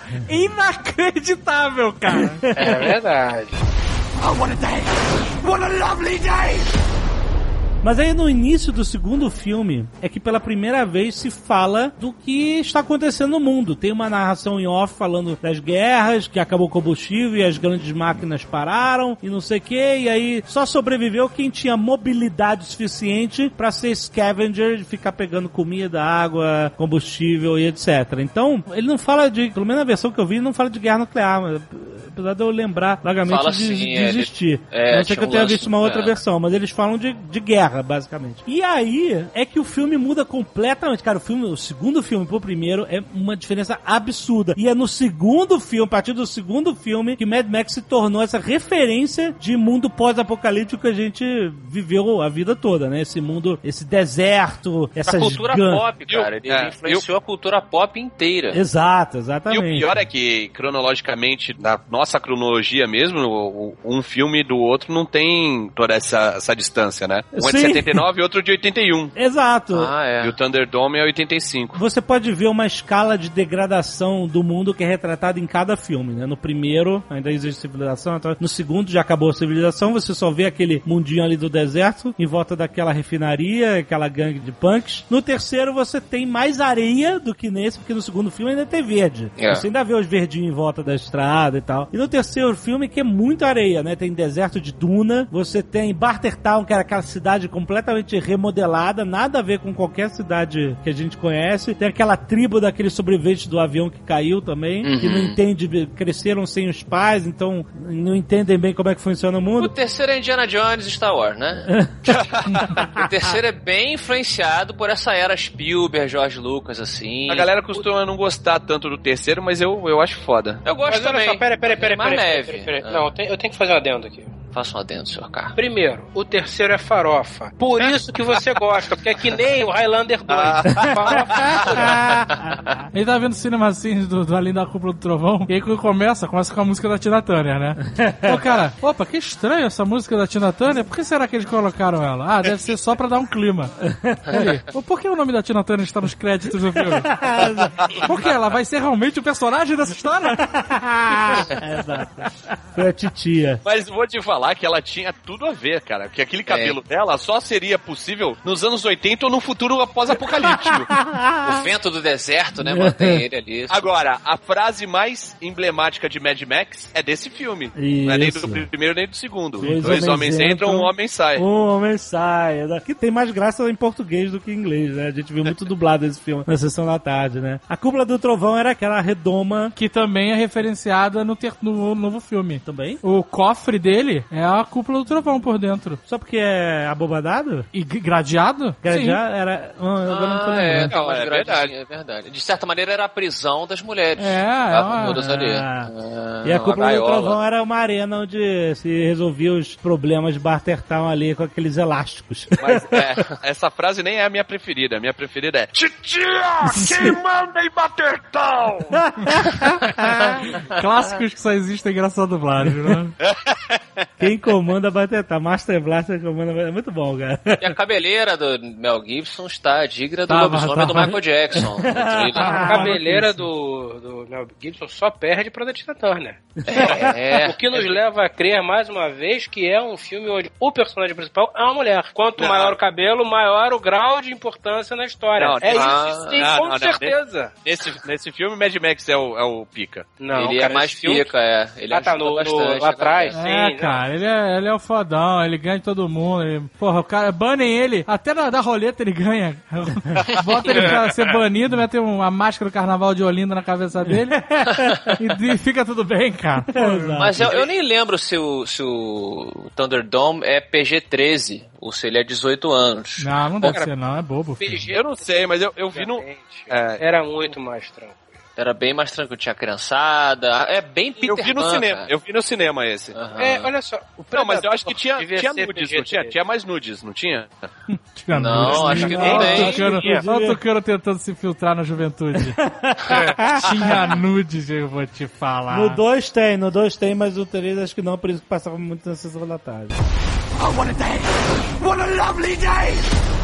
O mundo do Mad Max é um dos mundos mais escrotos que existem. É horrível. É a perspectiva de, meu irmão, você vai sair aqui do nosso cercado, você tá fudido. Você vai ser esquartejado, estuprado, torturado, vai virar bolsa de sangue, cara. Isso foi resgatado no novo filme. Sim. Porque no terceiro é mais tranquilo. E é engraçado ver o seguinte: esse filme novo é tão foda que, por mais que você saiba que cria uma sociedade merda fudida, você queria estar lá. Não, como eu disse, É. como eu disse no início, eu estou pronto para mudar de religião. Meu irmão, tem um altar de volante. Quando você morre, você vai Chrome and Shine para o Valhalla.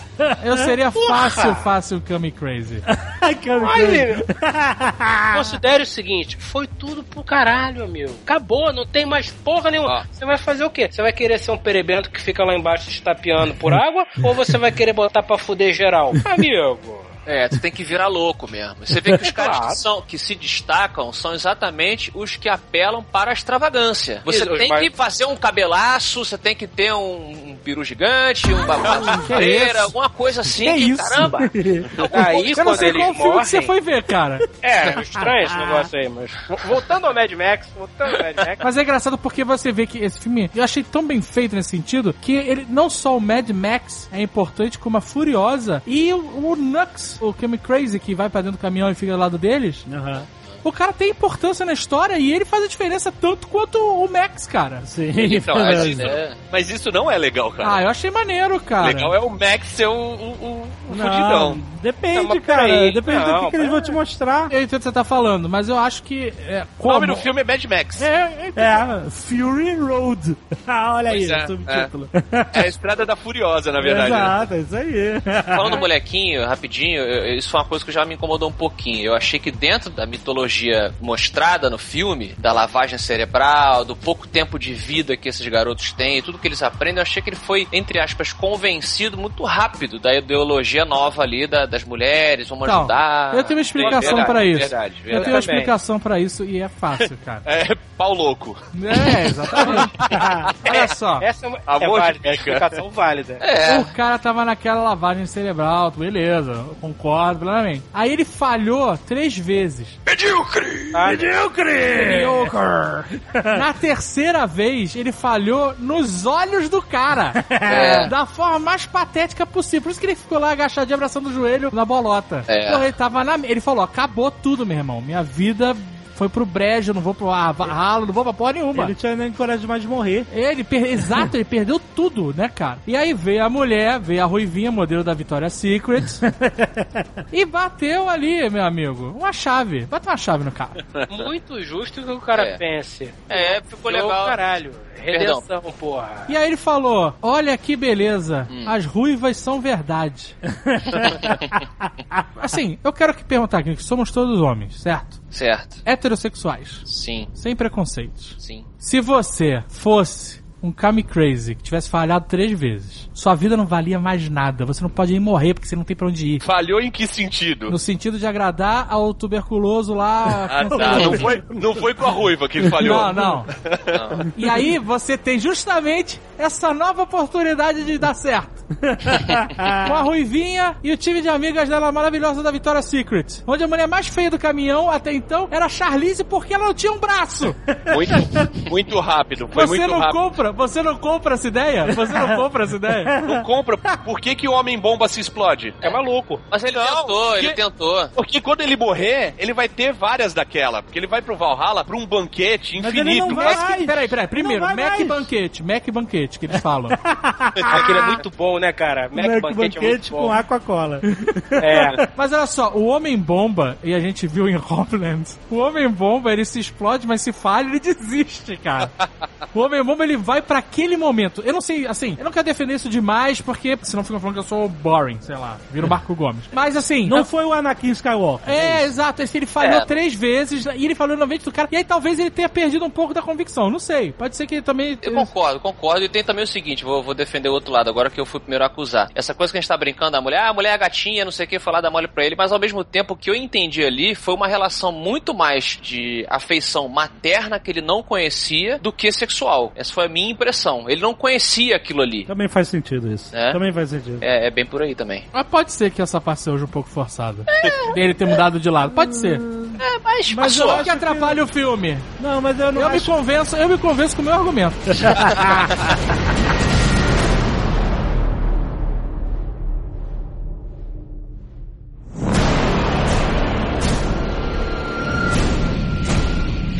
E as paradas desse filme são muito maneiras. E ah, os Kami Crazy eu achei foda demais. É, tipo o motoqueiro de São Paulo, sabe qual é? Vida louca? Os caras, cara, são vida louca do mundo pós-apocalíptico, cara. Tem uma cena que os caras estão vindo com Interceptor e o maluco tá no capô do carro cuspindo gasolina em spray no, no, no, no coletor de ar. É, Blower, é. Né, pra gerar explosão, que, o que funciona de fato, se você fizer. Eu fiquei nessa dúvida, funciona de fato. Funciona porque aumenta a explosão e o carro ganha potência. Puta, maneiro. E aí, então. assim, só isso já seria muito maluco. O cara estar nessa situação, né? Se pendurando ali fora, não sei o que lá. E aí tem uma cena um pouco mais na sequência que ele tá meio que deitado, assim, curtindo. Barriga pra cima. Curtindo a velocidade. Barriga pra sabe, cima. com o braço pra baixo, cara, puta, e assim, e o nível assim de loucura, de, sabe, de desapego desses caras em querer mostrar um final. O nome é, cabe muito bem, né? É muito bem, Cabe Crazy. crazy. E a maneira que isso mostra como o Immortal Joe construiu essa religião, essa mitologia. Ele pegou uma porrada de coisas da É. cultura pop, misturou kamikaze com crazy.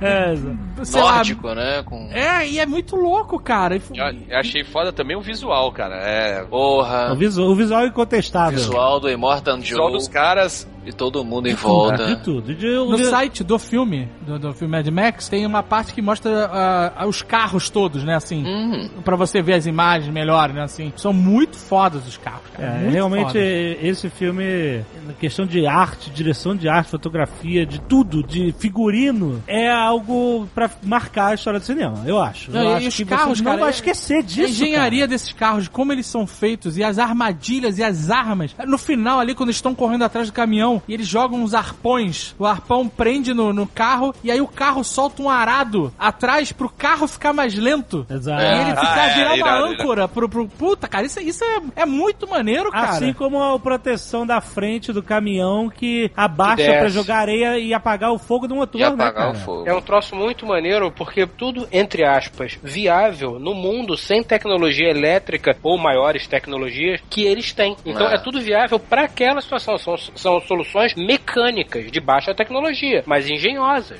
Isso E é tem- muito maneiro. E tem beleza também, né, nesse, no, no caos, assim, a, a coisa da tempestade de areia, aquela loucura do cara. Loucura cara. resume, Caraca, né, muita é, coisa do é. É uma filme. pintura, mano. E os caras bem. voando felizes, né? Feliz! Ah, porra, tô indo. Testemunha aí, testemunha. Achei, cara, achei muito maneiro essa parada. Os caras pichando a boca, velho. Deixando a boca de, de cromado, que irado, cara. Isso é aquele spray. É um spray de, de veterinário pra cachorro. Tem, um spray que é cromado. Mas É. isso é foda porque ele não precisa te explicar, isso que é a magia. É, ele é. não diz por quê, ele diz que você Sabe, vai chegar cromado nos portões de Valhalla, mas tipo, caralho, de onde veio essa referência Aquela desse parada da- também que o- Hum. quando aparece o Immortal Joe, que eles cruzam os dedos assim. Aham, acima da cabeça, né? Sim, É, sim. aquele outro, quando a Furiosa fala pras velhinhas motoqueiras que a mãe dela morreu. Isso, elas pegam um negócio no ar e puxam pro coração. É, eles fazem um gesto assim e tal. Exato. Você não precisa entender o que que é. É. Você tá.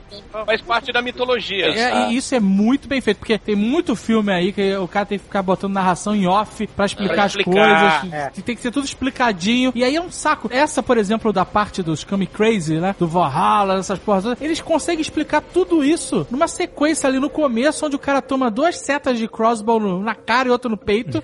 e aí os caras ficam lá, não, você vai conseguir, não sei o que lá. E o cara levanta, borrifa o negócio na boca, grita lá, testemunhem! E pula, e você já sacou, você entendeu, cara. O É. cara vai fazer, vai morrer com honra. Na verdade, isso é construído antes, né? Quando o Nuck tá mal lá, morrendo, tem que tomar sangue. Só que ele, quando vai todo mundo pra rua, ele quer ir também. É, ele fala, não vou morrer dessa maneira, né? Vou morrer do meu jeito. É, eu tenho que morrer no, no combate. palha. vai ser glorioso. É, é, já Não vou morrer na morte da palha. O que é legal, como os, volan os carros não têm os volantes, e os volantes ficam É. naquele altar e eles são tratados como espadas, né? Eles É. são as armas, né? Com um volante na mão, cada um de um jeito, né? Nenhum é igual né? Tanto que o Nuke reconhece o dele, né? Exato, exatamente. Esse é o meu volante. Agora, é, do ponto de vista criativo, é legal fazer o exercício de assistir todos os filmes, ou um pedaços, porque você vê que isso não veio do nada. O George Miller e a equipe foram aprendendo, meu irmão. Eles foram reutilizando as próprias mitologias e refinando, refinando até chegar no que a gente tem hoje. Refinando, é exatamente. Os, pro- os outros filmes, você nota que eles são um processo de refinamento até,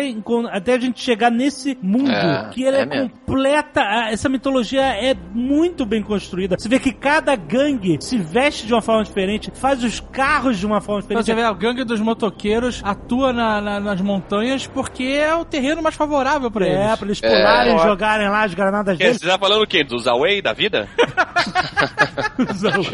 Porra, A é um gangue do Away. Away, cara. Gangue do Away. Tinha lá os russos, não tinha os russos? Os caras falam uma Parecia russo, a russos. gangue dos Era- são os pontudos, os E tem os pontudos. carros todos espetados. Os É. pontudos, eu não sei se vocês conhecem um filme que chama. Em português é Violência por Acidente. Mas o nome do filme mesmo é The Cars That Ate Paris. Ah. É de 1974, é um, é um filme australiano. E os carros são esses pontudos. Isso Hum. também é uma citação ao- a esse filme australiano mais antigo que Mad Max. Maneiro. Bem legal. Agora é interessante também a gente perceber que todos os filmes do Mad Max tiveram a participação do George Miller, né? Ele que concebeu, como tá lá no trailer The Mastermind, que concebeu o Mad Max e tal. E olha que foda, o cara criou o Mad Max, certo? Toda essa, essa concepção da história. Fez um filme indie, né? Fez um filme indie de 400 pila, faturou uma fortuna, conseguiu fazer mais dois filmes, jogou o Mel, o Mel Gibson no estrelato. Sim, sim. Depois o cara fez outros filmes, continuou a carreira dele, fez Happy Feet. Fez Baby, o porquinho Baby atrapalhou. um pouquinho. As bruxas de Eastwick também. O cara É. mudou da água pro vinho. Mas ele, ele queria voltar a fazer Mad Max lá pelos anos 2000, mas aí teve o atentado às Torres Gêmeas. E aí o nego falou: vamos pegar leve com esses filmes violentos de pós-apocalipse, É, caralho. sim, sim. E aí no meio do caminho o Mel Gibson pirou É. e resolveu brigar com todas as etnias do mundo.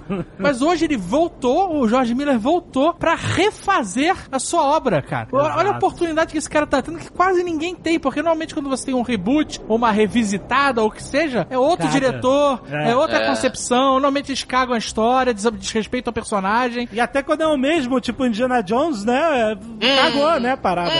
Então, e é um filme que você não acredita que parece preconceito, mas é, é a real. Que foi um cara de 66 anos que fez, sim, velho. sim, porque ele tem uma linguagem extremamente moderna. Uma, extremamente. Né, o filme. Então o cara conseguiu, não sei se é o melhor termo, mas se reinventar foda. Se reinventou. Em algo que ele criou. Ele manteve a mitologia, manteve toda a personalidade, respeitou o personagem. Tudo bem que tirou um pouco do, do Não, foco não dele. muito, não muito, não muito. Não, não, Ah, mas- respeitou. Mas no final ele. É o ele mesmo, é, fiel. o mesmo Max, é o É mesmo mesmo Max, os Max, mesmos valores, cara. Menos valores. Olha só, aí. é tanto mesmo Max que ele tem a perna fudida e anda com aquela armaçãozinha de metal no joelho. É, mas não manca, né? Tinha que mancar um pouco mais.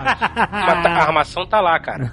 É, Tinha que dar uma mancadinha. Concordo que não manca, mas a armação tá lá, pra te lembrar. Não, tá lá, é o meu personagem. Pois é. E aí o cara abraçou toda a tecnologia e todos os recursos possíveis. Sim. 90% das cenas de perseguição de carros são for real. É, bem são legal live isso. action, carro capotando de verdade. Esses- aqueles carros todos existem. As pessoas atropeladas, caindo, acertando o chão, meu irmão, e debaixo da, da, da É, roda. É, isso, é uma, isso realmente é uma benção, cara. Porra, você não vê mais isso, cara. Que o Robocop tinha É tudo- chance de fazer é isso. Tudo, é, é tudo CGI, né? Não, não, não. É, não, Não, é. não, não, não. Tô falando, hoje em dia, os filmes Ah, sim. são todos computação gráfica. Esse, tu fala, caraca, E faz diferença, cara. Faz Faz. diferença. pode que faz. faz. É engraçado, por mais avançado que esteja a computação gráfica, faz diferença. Eu, eu vendo making offs e lendo sobre a produção do filme, eu vi que eles tinham carros controlados por controle remoto, com câmeras dentro, e eles enfiavam no meio da loucura pra filmar de dentro. Caralho. Sacou? É, E o carro capotava também, no meio do desespero, cara. É, Isso é pra ter ser valorizada, cara, porque é uma produção que não foi moleza, não. Não tô dizendo que não tenha pós-produção, que a gente vê no trailer. No trailer 1, os carros capotam tem uma explosãozinha. No trailer 2, os carros capotam tem uma explosão nuclear. Tem muito mais carro, né? Mas a parada aconteceu, cara, e, foi, e fez diferença, pô. É, eu acho que a gente pode fazer uma comparação bem com o Robocop novo, que a gente até falou aqui. Medíocre! é, O Robocop novo é a nova estética, entendeu? É tudo limpo, é tudo bonitinho, é tudo fufu. Essa estética do Mad Max cara, é a estética anos 80 que a gente gostava. É o Robocop anos 80, o cara derretendo, que a gente gostava. Então, o que eu, eu quero dizer é o seguinte, aqui, é, o Robocop que foi um filme que marcou a época, assim como o Mad Max antigos marcaram a sua época, ele não conseguiu se reinventar a ponto de ser um filme memorável. Agora, esse filme, não, ele foi justamente o oposto, cara. Ele é uma franquia memorável que conseguiu se reinventar em outro filme memorável e vai vir mais. Uma coisa que eu acho bacana comentar é que a gente tava falando de coto, pessoas amputadas e tal, eu acabei fazendo essa comparação outro dia aqui em casa. Que a sociedade ficou meio assim, né? Sei lá por quê. Ficou como se fosse uma pessoa amputada. Você amputa o braço, você fica com o coto sensível. Qualquer coisa que encoste te incomoda, né? Aquela coisa. A sociedade tá assim. Porra, então mais um ponto pra Furiosa, hein? Vai dar um soco de coto na cara. na cara do, do, do Max, cara.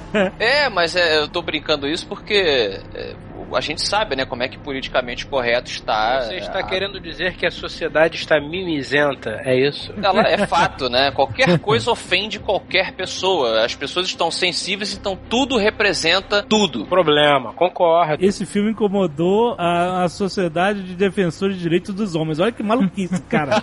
Olha que maluquice. Os caras querem É. boicotar o filme porque a Imperatriz Furiosa fala demais, toma tempo de tela do Max. Cara, É que absurdo louco, isso. cara. A que ponto? Vocês estão considerando que esse filme incomodou porque é um filme feminista, então que venham muitos filmes feministas. Porque foi foda, Foda. mostrou personagens femininas fortes. Muito Na verdade, É. só tem uma forte mesmo, né? Tudo bem, as Não, velhotas. não, mas- a- a- as Não, velhotas. mas lá- fortes em personalidade, em atitude. As velhas virgens. Tem uma banda com esse nome, Velhas Virgens? As velhas virgens. Aliás, esse filme passa o teste de Be- de Bechdel porque tem mais de uma mulher, as mulheres conversam entre si e não é sobre homens. Exato. Sabe uma coisa que ninguém tá falando que eu achei foda no filme? Ah. Não é só o Immortan Joe, não é só a cidadela, são três cidades, concorda? Isso, isso, queria falar disso também. Posso estar errado, mas eu tive a impressão, não sei o certo porquê, que os donos das três cidades, ou seja, o Immortan Joe, o General Maluco e o cara lá do pé de elefante, são irmãos. Parece eu que sim, tive dá essa entender. impressão. Maneiro. Isso eu achei muito foda. É aquele negócio, olha, o mundo acabou, tá? Fudeu, fudeu. Vamos tomar conta cada um de um pedaço pra nós podermos sobreviver entre nós. Mas o que, que te Só- levou a essa impressão? Cara, por que que os outros dois, o cara do petróleo e por que que o cara do armamento iriam atrás das mulherzinhas do Immortan Joe? O que que eles têm a ver com isso? Não, então, eu acho que é porque eles têm uma simbiose, né? A, a- a- É, um as três outro, cidades dependem uma da outra, né? O Immortan tem água, É a Bullet Farm, né? A fazenda de Bullet balas. Farm faz as armas, né? E O outro é combustível. a Gas Town é o combustível que eles precisam. Então, eles vivem se ajudando. E eu acho É, que é é... muito, é muito maneiro que as cidades se comunicam por Morse, né? Por Morse, é. Elas estão a uma distância que o, o- a curvatura do globo não interfira. Ou então, pelo menos, essas torres estão altas o suficiente para que a curvatura do globo não interfira. Ah, É tão um perto, né? longe. É É, perto. um perto né? longe. Mas eu tenho a impressão que o Immortan tem a mão mais forte porque ele tem Ele tem água. justamente a água, que sem água, cara, não, whatever, gasolina e whatever é armas, né? Você falou de mão forte, eu me lembrei de uma coisa aqui que me incomodou um pouco. Quando ele aparece, ele tá sentado, estão passando talquinho nele, lembrei de você, Jovem Nerd. ele tá perebento. Immortal Nerds. bo- botam a armadura nele, botam o, o oxigênio nele e ajudam ele a levantar. É, depois ele E tá aí, é, e vão levando ele lá pra, pra coisa que tu fica até com medo que ele caia lá de cima, morra e, né? Aham. Ele tá mausaço. Depois ele entra a adrenalina dele. É, na adrenalina, puta, não não tem nada, pô. O cara vira um gigante forte pra caralho. Eu entendi da Correndo. seguinte maneira, eu entendi que assim, ele em sua forma eh, rest mode, ele é um merda. Ele realmente tá ali apodrecendo. E quando ele liga os aparelhos todos, é que ele come- começa a bombear o sangue dele ali, e aí ele fica quente e vambora funcionar. Mas no É, final mas- do dia ele dorme de novo. É porque quando ele sabe que roubaram as mulheres dele, ele entra numa fúria descontrolada, né? Então. Aí ele sai correndo lá no, no meio da plantação hipodró... Como é que é? Hipocôndrica? Não, caralho. Plantação... Hidropônica. Hidropônica. Hidropônica. Plantação hidropônica de alface, sai correndo. Cara, eu achei fantástico aquilo. O é cara que É.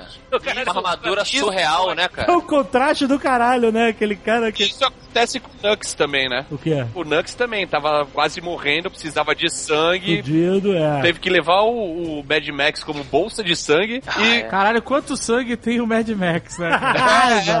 Essa coisa das famílias que, que a gente tá sugerindo, ela também é implícita na questão da, da reprodução desses garotos, eles chamam de, de os garotos meia-vida, né? Tem, tem Meia vários vida. termos assim, e, e- e implicando essa- esses defeitos genéticos ali, de tipo, meu irmão, quem será que foi se reproduzindo aí? Onde é que tá, entendeu? a- O, o código nessa mistureba toda. É, mas eu acho que o problema da, da, da civilização ali como um todo é que a galera tá fudida por causa do radiação. radiação nuclear, exatamente. Também, né? Ah, de repente é mais isso, né? Por isso que ele tá procurando ter filhos saudáveis, né? Porque estão todos doentes, né, cara? Você Mas viu- as modelos da Victoria's Secret estavam bem. Então, Pra ele, vai, caralho, ele fica procurando as pessoas saudáveis. O que, o, que me, o que me faz questionar por que, que a. Já que a Charlize, a Furiosa, não foi também sequestrada quando era criança, e ela é aparentemente saudável, por que, que ela não virou uma parideira também? Talvez ela tivesse um tumor na mão.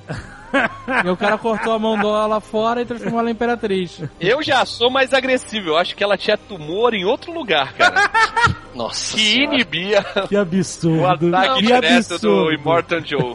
Mas eu acho que dentro da lógica dele, se fosse assim, ela não teria uso. Porque ele tem um, realmente um, um propósito ali reprodutor por ela. Sim, e que é alguém geneticamente perfeito. Eu, isso que eu pensei que uma, pelo menos algumas daquelas meninas fossem, ou fosse, filha da Furiosa também, entendeu? eu E, acho- Na, na minha concepção, ela já foi paredeira. Ela não é já mais. foi, né? E não é mais. Talvez aqueles molequinhos, né? Hum, parte deles. será que ela já não. Ela já foi paredeira e não é mais. Por quê? Porque chegou a carne nova. Afinal de contas, por que, que ela precisa de redenção? Então, é esse que é a pergunta. Tem uma hora que o Max pergunta assim: Você já fez isso antes? Não, ele não fala isso. Ele fala assim. "Ah, ah,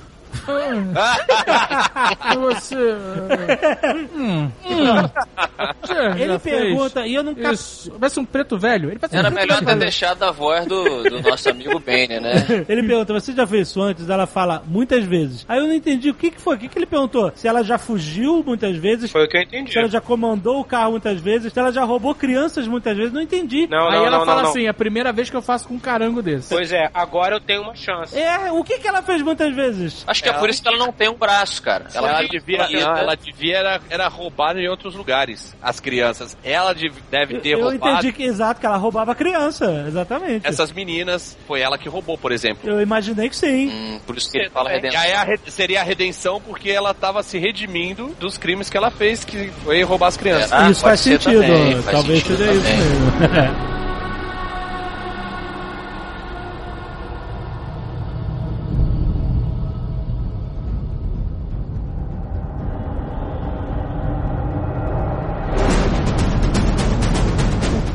foda é o trio elétrico pós-apocalipse.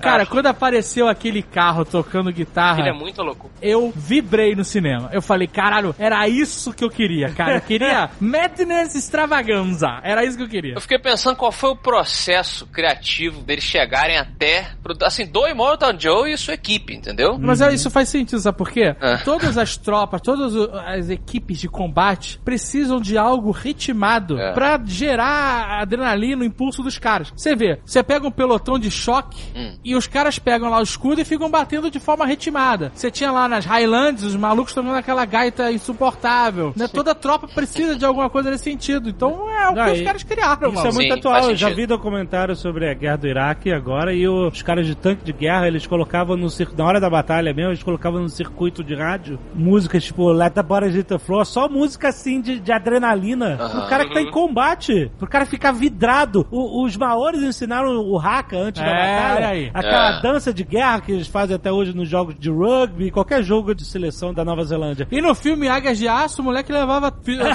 toca a fita dele na perna na- Exatamente. pra ficar ouvindo música. Aliás, eles proíbem música em, em maratona, né? Porque o, o atleta pode. O atleta pode escutar música. Doping auditivo? Doping auditivo, como se fosse um doping auditivo. Então isso faz todo sentido com o mundo real, só que o cara extrapola nessa extravagância é, louca Circo de Soleil do Inferno.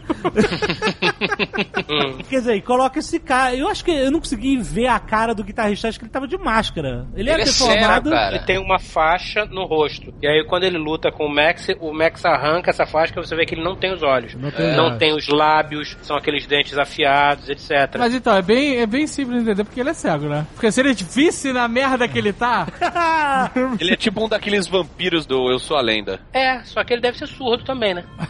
Tem que ser. Ah, É, mas faz- será?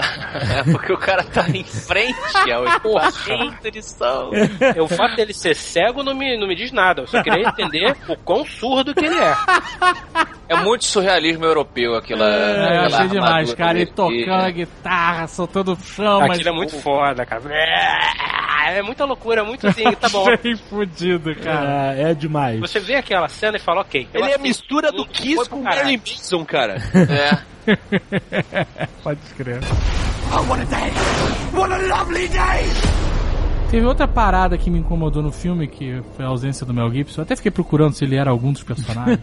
sabe, um, um, um participação especial. Que foi a música do filme. Nas horas de perseguição, ela, ela era maneira, era bem feita e tal. Não era nada inesquecível que você vai cantar lá o resto da vida. Mas era uma música que funcionava. Ainda mais quando a guitarra do malucão entrava.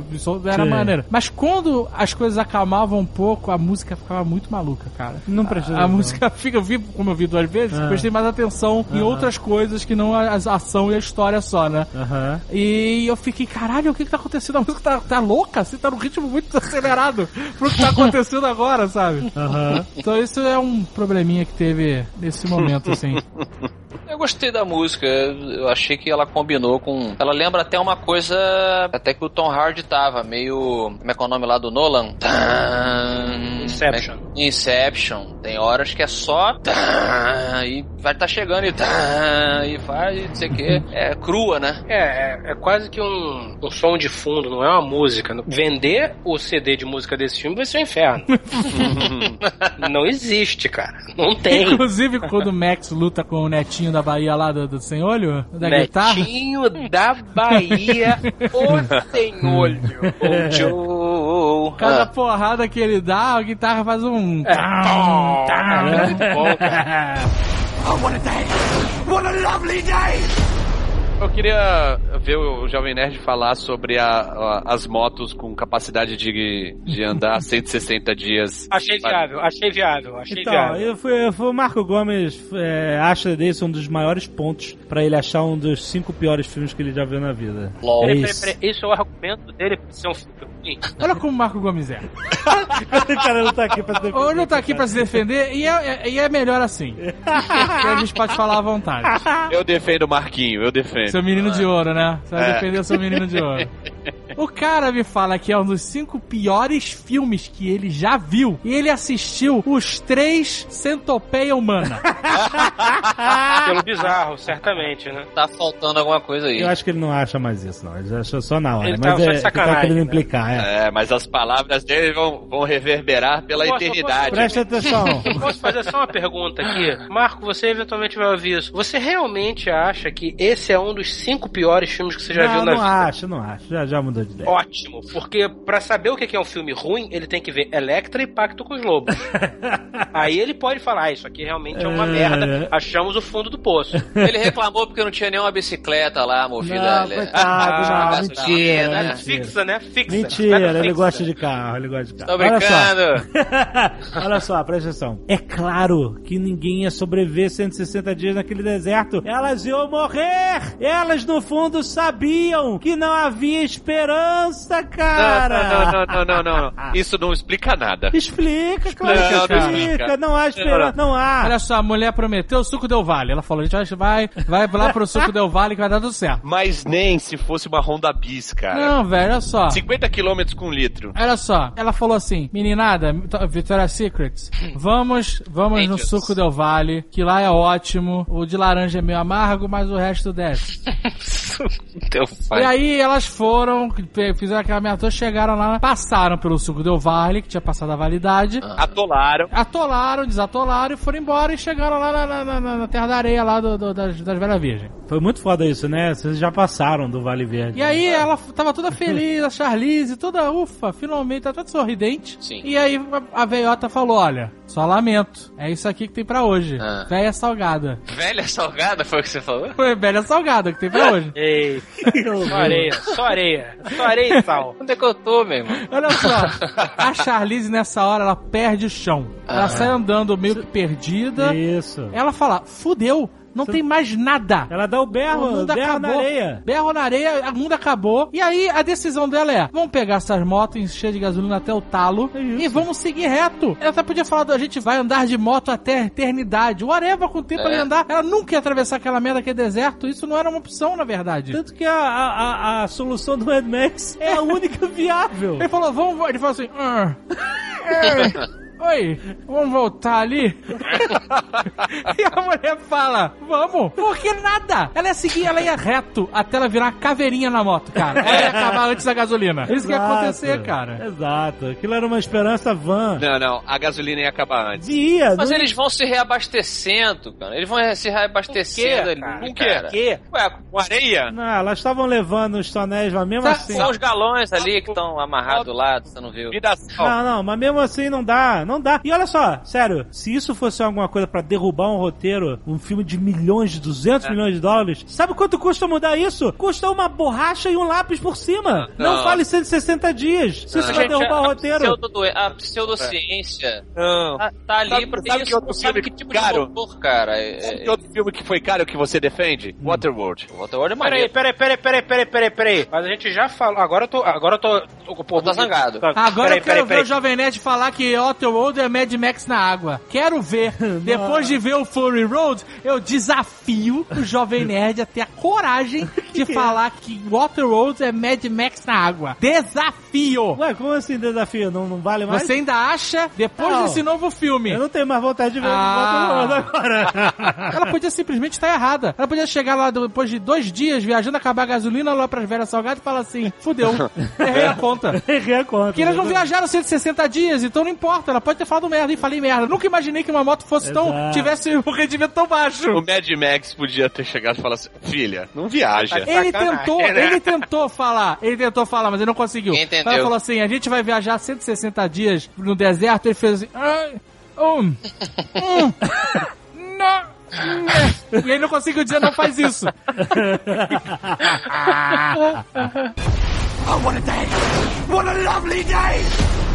Eu tava com medo, lembrando de Waterworld, que tem aquela a lenda da Ah, Terra. você realmente lembrou de Walter Rhodes vendo Lembrei, Mad Max lembrei, de- Nossa, como sua mente funciona. Olha só. Terra seca, terra seca. Olha só como sua mente funciona. Interromper os outros pra ele não explicar até o fim da, da parada. Porque eu não quero que você fale de Walter World. Eu não quero. Thunderdome, hein, pra vocês dois. Escuta que você vai ouvir. Ai, fala que eu te escuto. Escuta que você vai ouvir. Bonito isso. Quando eles começaram a falar, ah, vamos pra Terra Verde, sei lá, né, o Vale, paraíso, o Vale- Vale Dryland, Verde, Dryland. vamos pro Vale Verde, vamos pro Vale Verde, Deu vale. me deu medo deste filme ter esse finalzinho água com açúcar que tem a porra do Waterworld, olha aí, o Filme da merda que você gosta. Tô falando mal. Eu não tive medo, eu tava confiando no Jorge E Miller. aí, eu falei, caraca, vai ter uma porra de uma terra prometida, Jovem Nerd. Jovem Nerd, eu olhei no olho do Jorge Miller e eu sabia que o filme ia ser bom.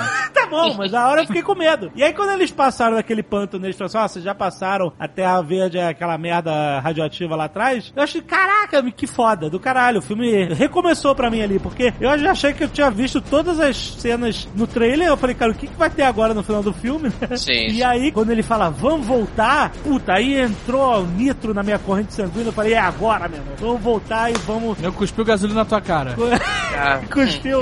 E aí, cara, é, agora vai ser foda pra caralho. Foi foda pra caralho. Pra mim foi ao contrário. O quê? Quando chega lá e não tem porra nenhuma, vamos voltar, eu falei, ah não, cara, sério. Eu pensei que ia chegar em algum lugar, em alguma coisa, sacou? Mas é o comum, não Pra é? De mudar, pra maneira. mudar, pra mudar, sacou? Eu tava esperando que tivesse mais coisa dentro da cidade, de uma cidade. Mas isso já aconteceu no Mad Max 3. É. Entendeu? Quê? Já no final a galera foge pra Sydney. A promessa da, da Terra Verde, da Terra não, não, Seca. mas não é isso que eu queria. Não, não precisava ser a Terra Verde. Hum. Eu até achei que era uma metáfora, mas depois eu fui entendendo que era realmente um lugar que se plantava. Mas como eu vi que tinha planta na cidadela, eu não achei que fosse uma parada tão difícil. Mas depois eles explicam que na cidadela tem planta porque tem água sendo bombeada. Sim. Mas eu esperava que ele chegasse em algum lugar e mudasse um pouco o filme. Porque o filme, apesar de ser visualmente fantástico e as ações e a ação ser muito empolgante, são duas horas e meia da- do mesmo, né? Duas É horas, duas Pô, horas. mas essa é a graça. É uma perseguição. O filme é uma perseguição. É, é o Warriors. Talvez eu estivesse esperando outra coisa. Entendi. É. Bom, é, você vê, duas visões diferentes. É, claro, não tá errado nem certo. Quando eu não, vi é. que eles iam voltar pra estrada, eu falei, oba, tem mais. Entendeu? Tem mais, tem mais, entendeu? Voltar definitivamente quebrou um chavão, né? Sim. De chegar em algum lugar. Em Sim. todo filme de ação eles estão tentando chegar. Quando ele falou voltar, eu também fiquei tipo assim: caralho, meu irmão, realmente, eu não imaginava, não deu certo, volta. E é totalmente maluco, porque o filme é Exato, maluco. a cidade está desvanecida. E aí tem a ponte que não explodiu. E aí eu posso falar, porque eu vi o filme duas vezes e prestei atenção nisso. Eles não explodem a ponte, aquele arco. Poxa, o arco, né? Eles não explodem aquela parada. Eles derrubam pedras que estão antes do arco. É. Aham. Então essas pedras caem e fecham a passagem. Sim. E o que eles fizeram foi, o Immortan Joe passou por cima com o Monster Truck e a galera removeu essas pedras depois pra passar o resto do comboio. Sim, então isso, sim. isso eu vi, eu prestei bastante atenção, porque eu sabia que vocês iam vir com isso aqui, sabia? e está respondido. Muito bom. Eu só senti assim que na- no retorno da Furiosa, lá na, na, na cidade do Immortan, foi meio que simples, entende? Chegou lá, tipo, ah, chegamos aqui, galera. Chegou a nossa. Eu en- entendo que ela era a imperatriz lá, a imperadora. Eu fiquei meio confuso em relação a isso. Se ela era imperatriz, minha imperatriz furiosa, né? Ele fala. Ela tinha uma alta patente. Mas lá. ela era, Sim. era mulher dele? Que- Ou Sim. ela era um. O que, que ela era dele, de A fato? Aí rainha. volta ao início que nós conversamos. Foi parideira, era Pois só é. rainha. Pois é, isso me deixou um pouco na dúvida. Tinha uma função útil dentro daquela sociedade de caçar crianças. Não, e ela, Não ela é uma das imperatrizes, né? E cadê as outras? É, tem Ah, essa também. lembro. Ele, ele fala das outras? Ele, ele fala, é, ele, ele dá a entender que existe mais É, de uma. das minhas imperatrizes é, vai levar a minha máquina de- da morte. É por isso que eu acho que todas são, entendeu? Todas as meninas da Victoria's Secret são. Não, mas eles não chamam ela de imperatriz, eles chamam de wives, é diferente. De wives, é. De É, de repente tem uma que é a mais velha, né? Que manda, que Acho ensina. que Tinha inclusive uma, olha aí, tinha uma assim, Uma anciã. bem velhinha, que tava lá dentro da parada, que fala, nós não somos coisas. Isso. Ela também pode ter sido uma esposa dele, porque ele é velho pra É. caralho também. Agora, uma coisa é fato. O Immortan Joe saiu de lá. Aham. E aí foi toda a tropa dele com ele. Todo mundo, é. E É. aí ele morreu e a tropa morreu, certo? É, não sobrou ninguém no comando. E aí né? ela voltou e ela tomou a cidade com dois palitos. É porque eu respeitava ela, eu acabei entendendo isso, né? Mas assim, se ela tomou aí. a cidade nessa facilidade, ela ter uma dificuldade do cacete de defender essa cidade, cara. Ela só tomou a cidade, como o próprio Morton Joe fala, porque não tem ninguém pra defender. então, mas ainda não tem, né? Porque tá ela, três modelos da Vitória Secret e duas velhas salgadas. Exato. Ela simplesmente voltou, as portas estavam abertas para ela e É. pronto, não teve batalha. Quando for lançado o próximo filme que vai chamar Mad Max Furioso, a gente vai descobrir isso.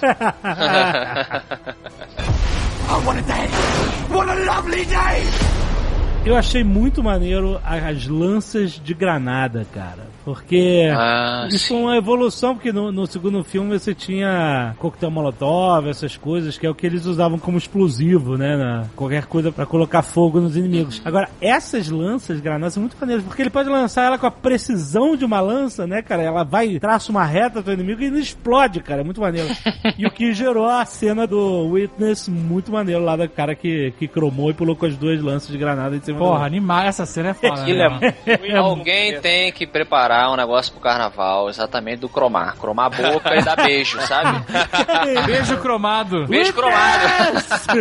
Eles falavam witness ou eles falavam. Witness me. Isso, é, eu acho que eles falavam witness me. Witness É, me me. testemunhem. Né? Ah. Agora, o negócio que eu achei maneiro é o seguinte: que o cara pula com as duas lanças, explode o carro, faz aquela merda toda, e os que sobrevivem se entreolham e falam: medíocre, medíocre. Porque o carro não explodiu, né? Porra, meu irmão, olha, olha que porra foda que o cara fez. Medíocre. A sociedade é muito exigente no pós-apocalipse. Extremamente exigente.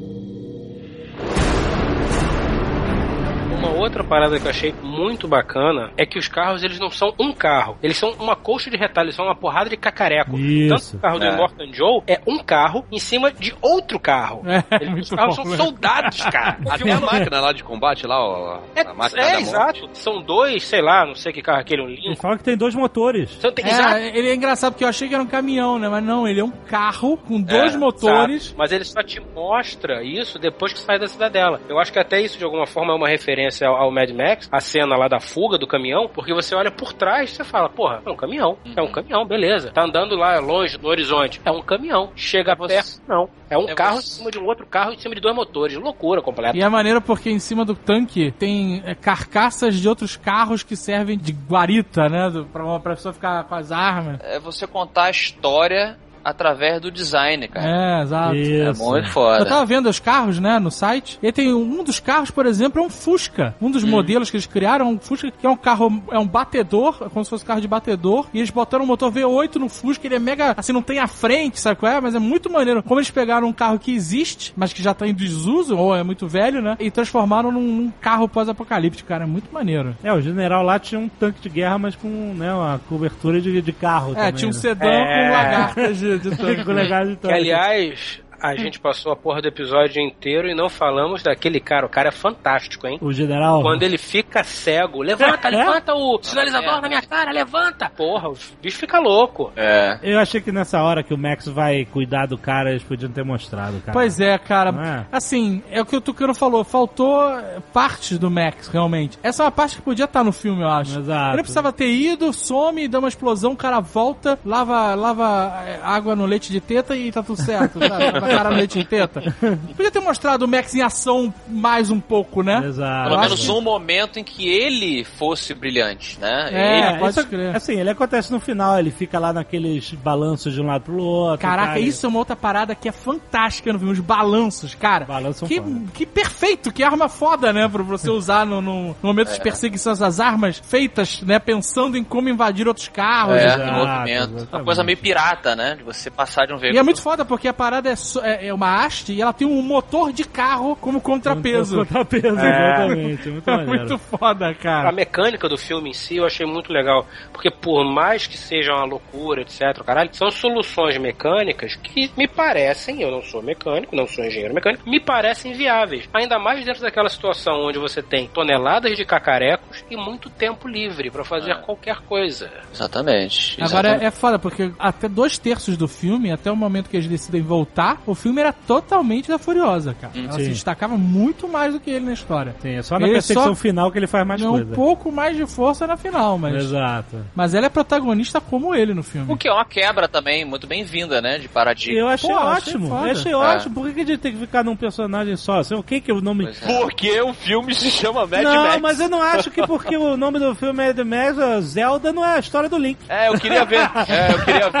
Eu queria ver um Indiana Jones que o Indiana Jones não, Não, fosse. mas é diferente, cara. Tem, chama-se o cristal do, do- da cabeça caveira alienígena do caralho. É, é esse aí. Não, é diferente, cara. Eu não acho que o Mad Max ele é um herói como o Indiana Jones. Ele é muito mais anti-herói do que qualquer Sim. protagonista que a gente conhece. Mais uma vez, ele é aquele cara. Ele é o fio condutor da história. Exatamente, ele é um fio condutor. Tudo bem que nos filmes antigos ele é mais astro. Ele aparece mais, ele resolve mais coisa, etc. Mas esse universo é tão rico que eu achei legal não precisar ficar me prendendo só em um personagem principal. E fica apagado, né? Tudo tão rico. Não só as mulheres, mas o, tudo, os É inimigos, tudo, é o visual, tudo, ele exato, desaparece. Ele teria que ser realmente Então, uma pessoa o- muito. Aí é que tá. A parada é o seguinte: eu não sou contra, pelo contrário, eu sou muito a favor de ter personagens fortes. Mas nesse caso, sobrepôs ao personagem principal. A gente já falou aqui no começo que talvez por deficiência do ator, ou seja lá por quê. Eu acho que foi falta de carisma dele também. Sim, sim. É, ele tem menos carisma com certeza do que o Mel, o Mel Gibson ou qualquer outro cara. Tem vários personagens que são fortes, são muito maneiros, que às vezes as pessoas se identificam até mais, mas eles não são o centro, eles não são a parte principal. Eu concordo um pouco com você, cara, até porque eu, eu comento isso às vezes quando eu falo do excelente, por exemplo, Dark Knight. Acho um filme excelente. Mas volta e meia eu comento que eu prefiro, enquanto filme, filme do Batman, entre aspas, eu prefiro Begins. Acho que o herói é mais. Na verdade, o Dark Knight, o personagem principal seria o Batman, mas o filme é o Coringa. Exato, exato. É isso que Aí tá eu- falando. eu- é isso que eu tô falando. Eu, concordo, eu, eu compreendo o que ele disse. É porque aí o que difere cada um é porque nesse filme a proposta conversou desse jeito conosco e não com o Tucano. É super válido o argumento dele, eu concordo também. Mas é engraçado como esse. Tem uma cena que é bem emblemática que mostra como a ação é compartilhada. Em que, tipo assim, não tem um herói que vai resolver tudo sozinho, né? É quando o Max cai do carro, do caminhão, aí a Furiosa segura ele e toma facada. Aí ela fica segurando ele, faz uma força fodida, né? Mas ele, ela, assim, É. você vai escorregar, vai escorregar. E aí tá chegando o Interceptor, tá dando uma merda ali. E aí o Nux. Ele vem da frente do carro e dá um chute no Max. E aí o Max voa pro carro do gordão com o mamilo de fora. Sabe?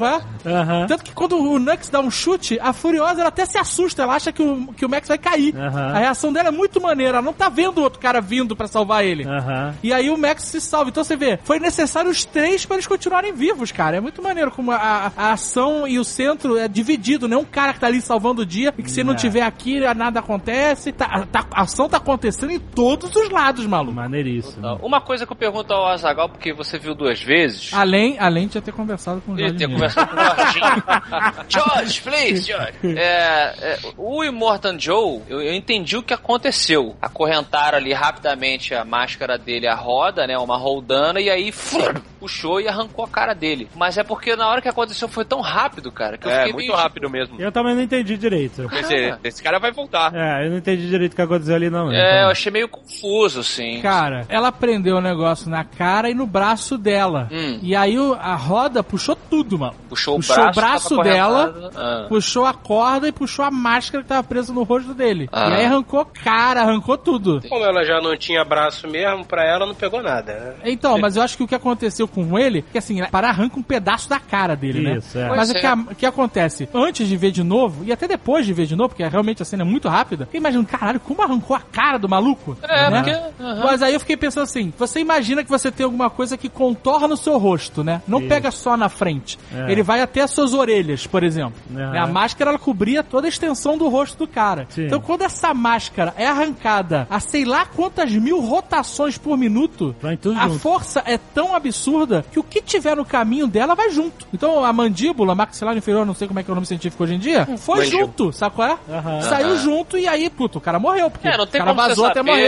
saber. Não tem como você saber É, como é que não, aquilo mas- tá preso dentro ali, né? Então. Mas mesmo É. que não tenha um tubo na garganta dele pra fazer aquela voz maneira dele, só o fato do negócio ser puxado pelo lado esquerdo e ele ir até o lado direito é o suficiente pra ele arrancar tua cara fora. Eu já entendi que quando ela botou o metal ali, me parecia ser um- um- uma ponta em gancho, teria passado da máscara e podia ter pego dentro da boca. E Ah, daí pego na- no maxilar, entendeu? É, é porque tem uma hora que é, até uma licença poética que ele grita e a máscara abre a boca. É bem maneiro, é inclusive. maneiríssimo, É. né? Mas não faria sentido mecânico aquilo. Não, Só mas pra é- maneiro. Mas esteticamente é maneiro. Mas, mas ele tava de boca aberta nessa hora, não? De a boca não, era uma máscara A aberta, máscara mas tá é fechada. bem. não- você não vê dentro da boca dele nada disso.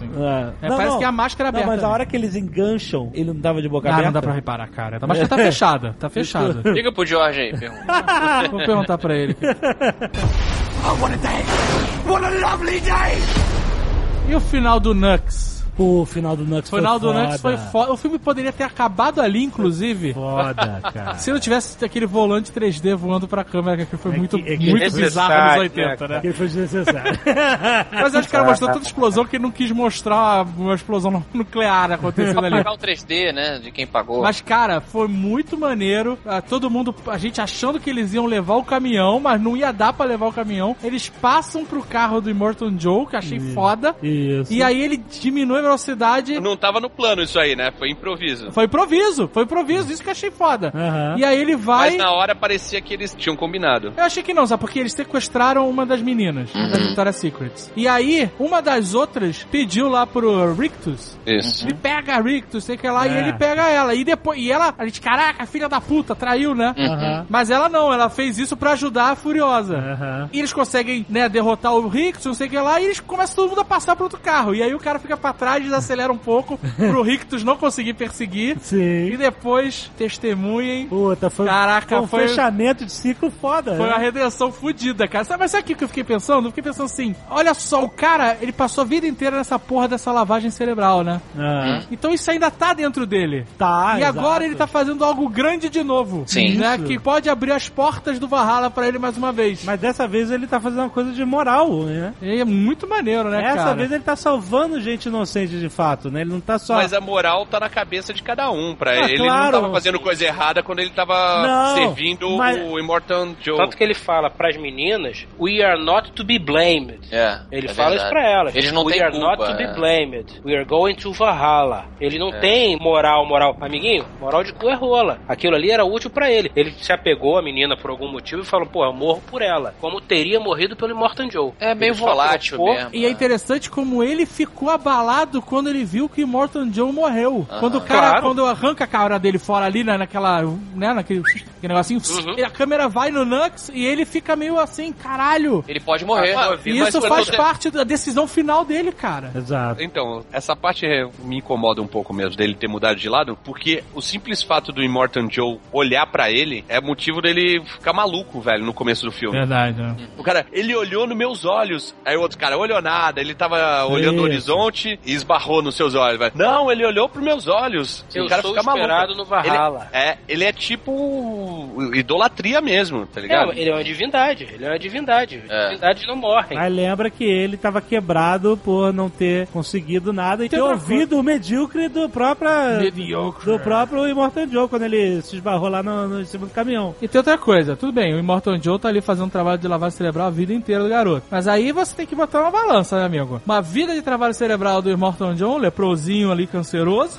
Ou dois dias de cinco modelo Victoria's Secret. Dois na dias. parte de trás, todo mundo aconchegado, quentinho, quentinho na cabine. Dois dias no Arém Vitória Secret. Porra, meu É. Olha, eu vou te falar que tem muita gente que muda de ideia, cara. Eu mesmo trairia todos vocês.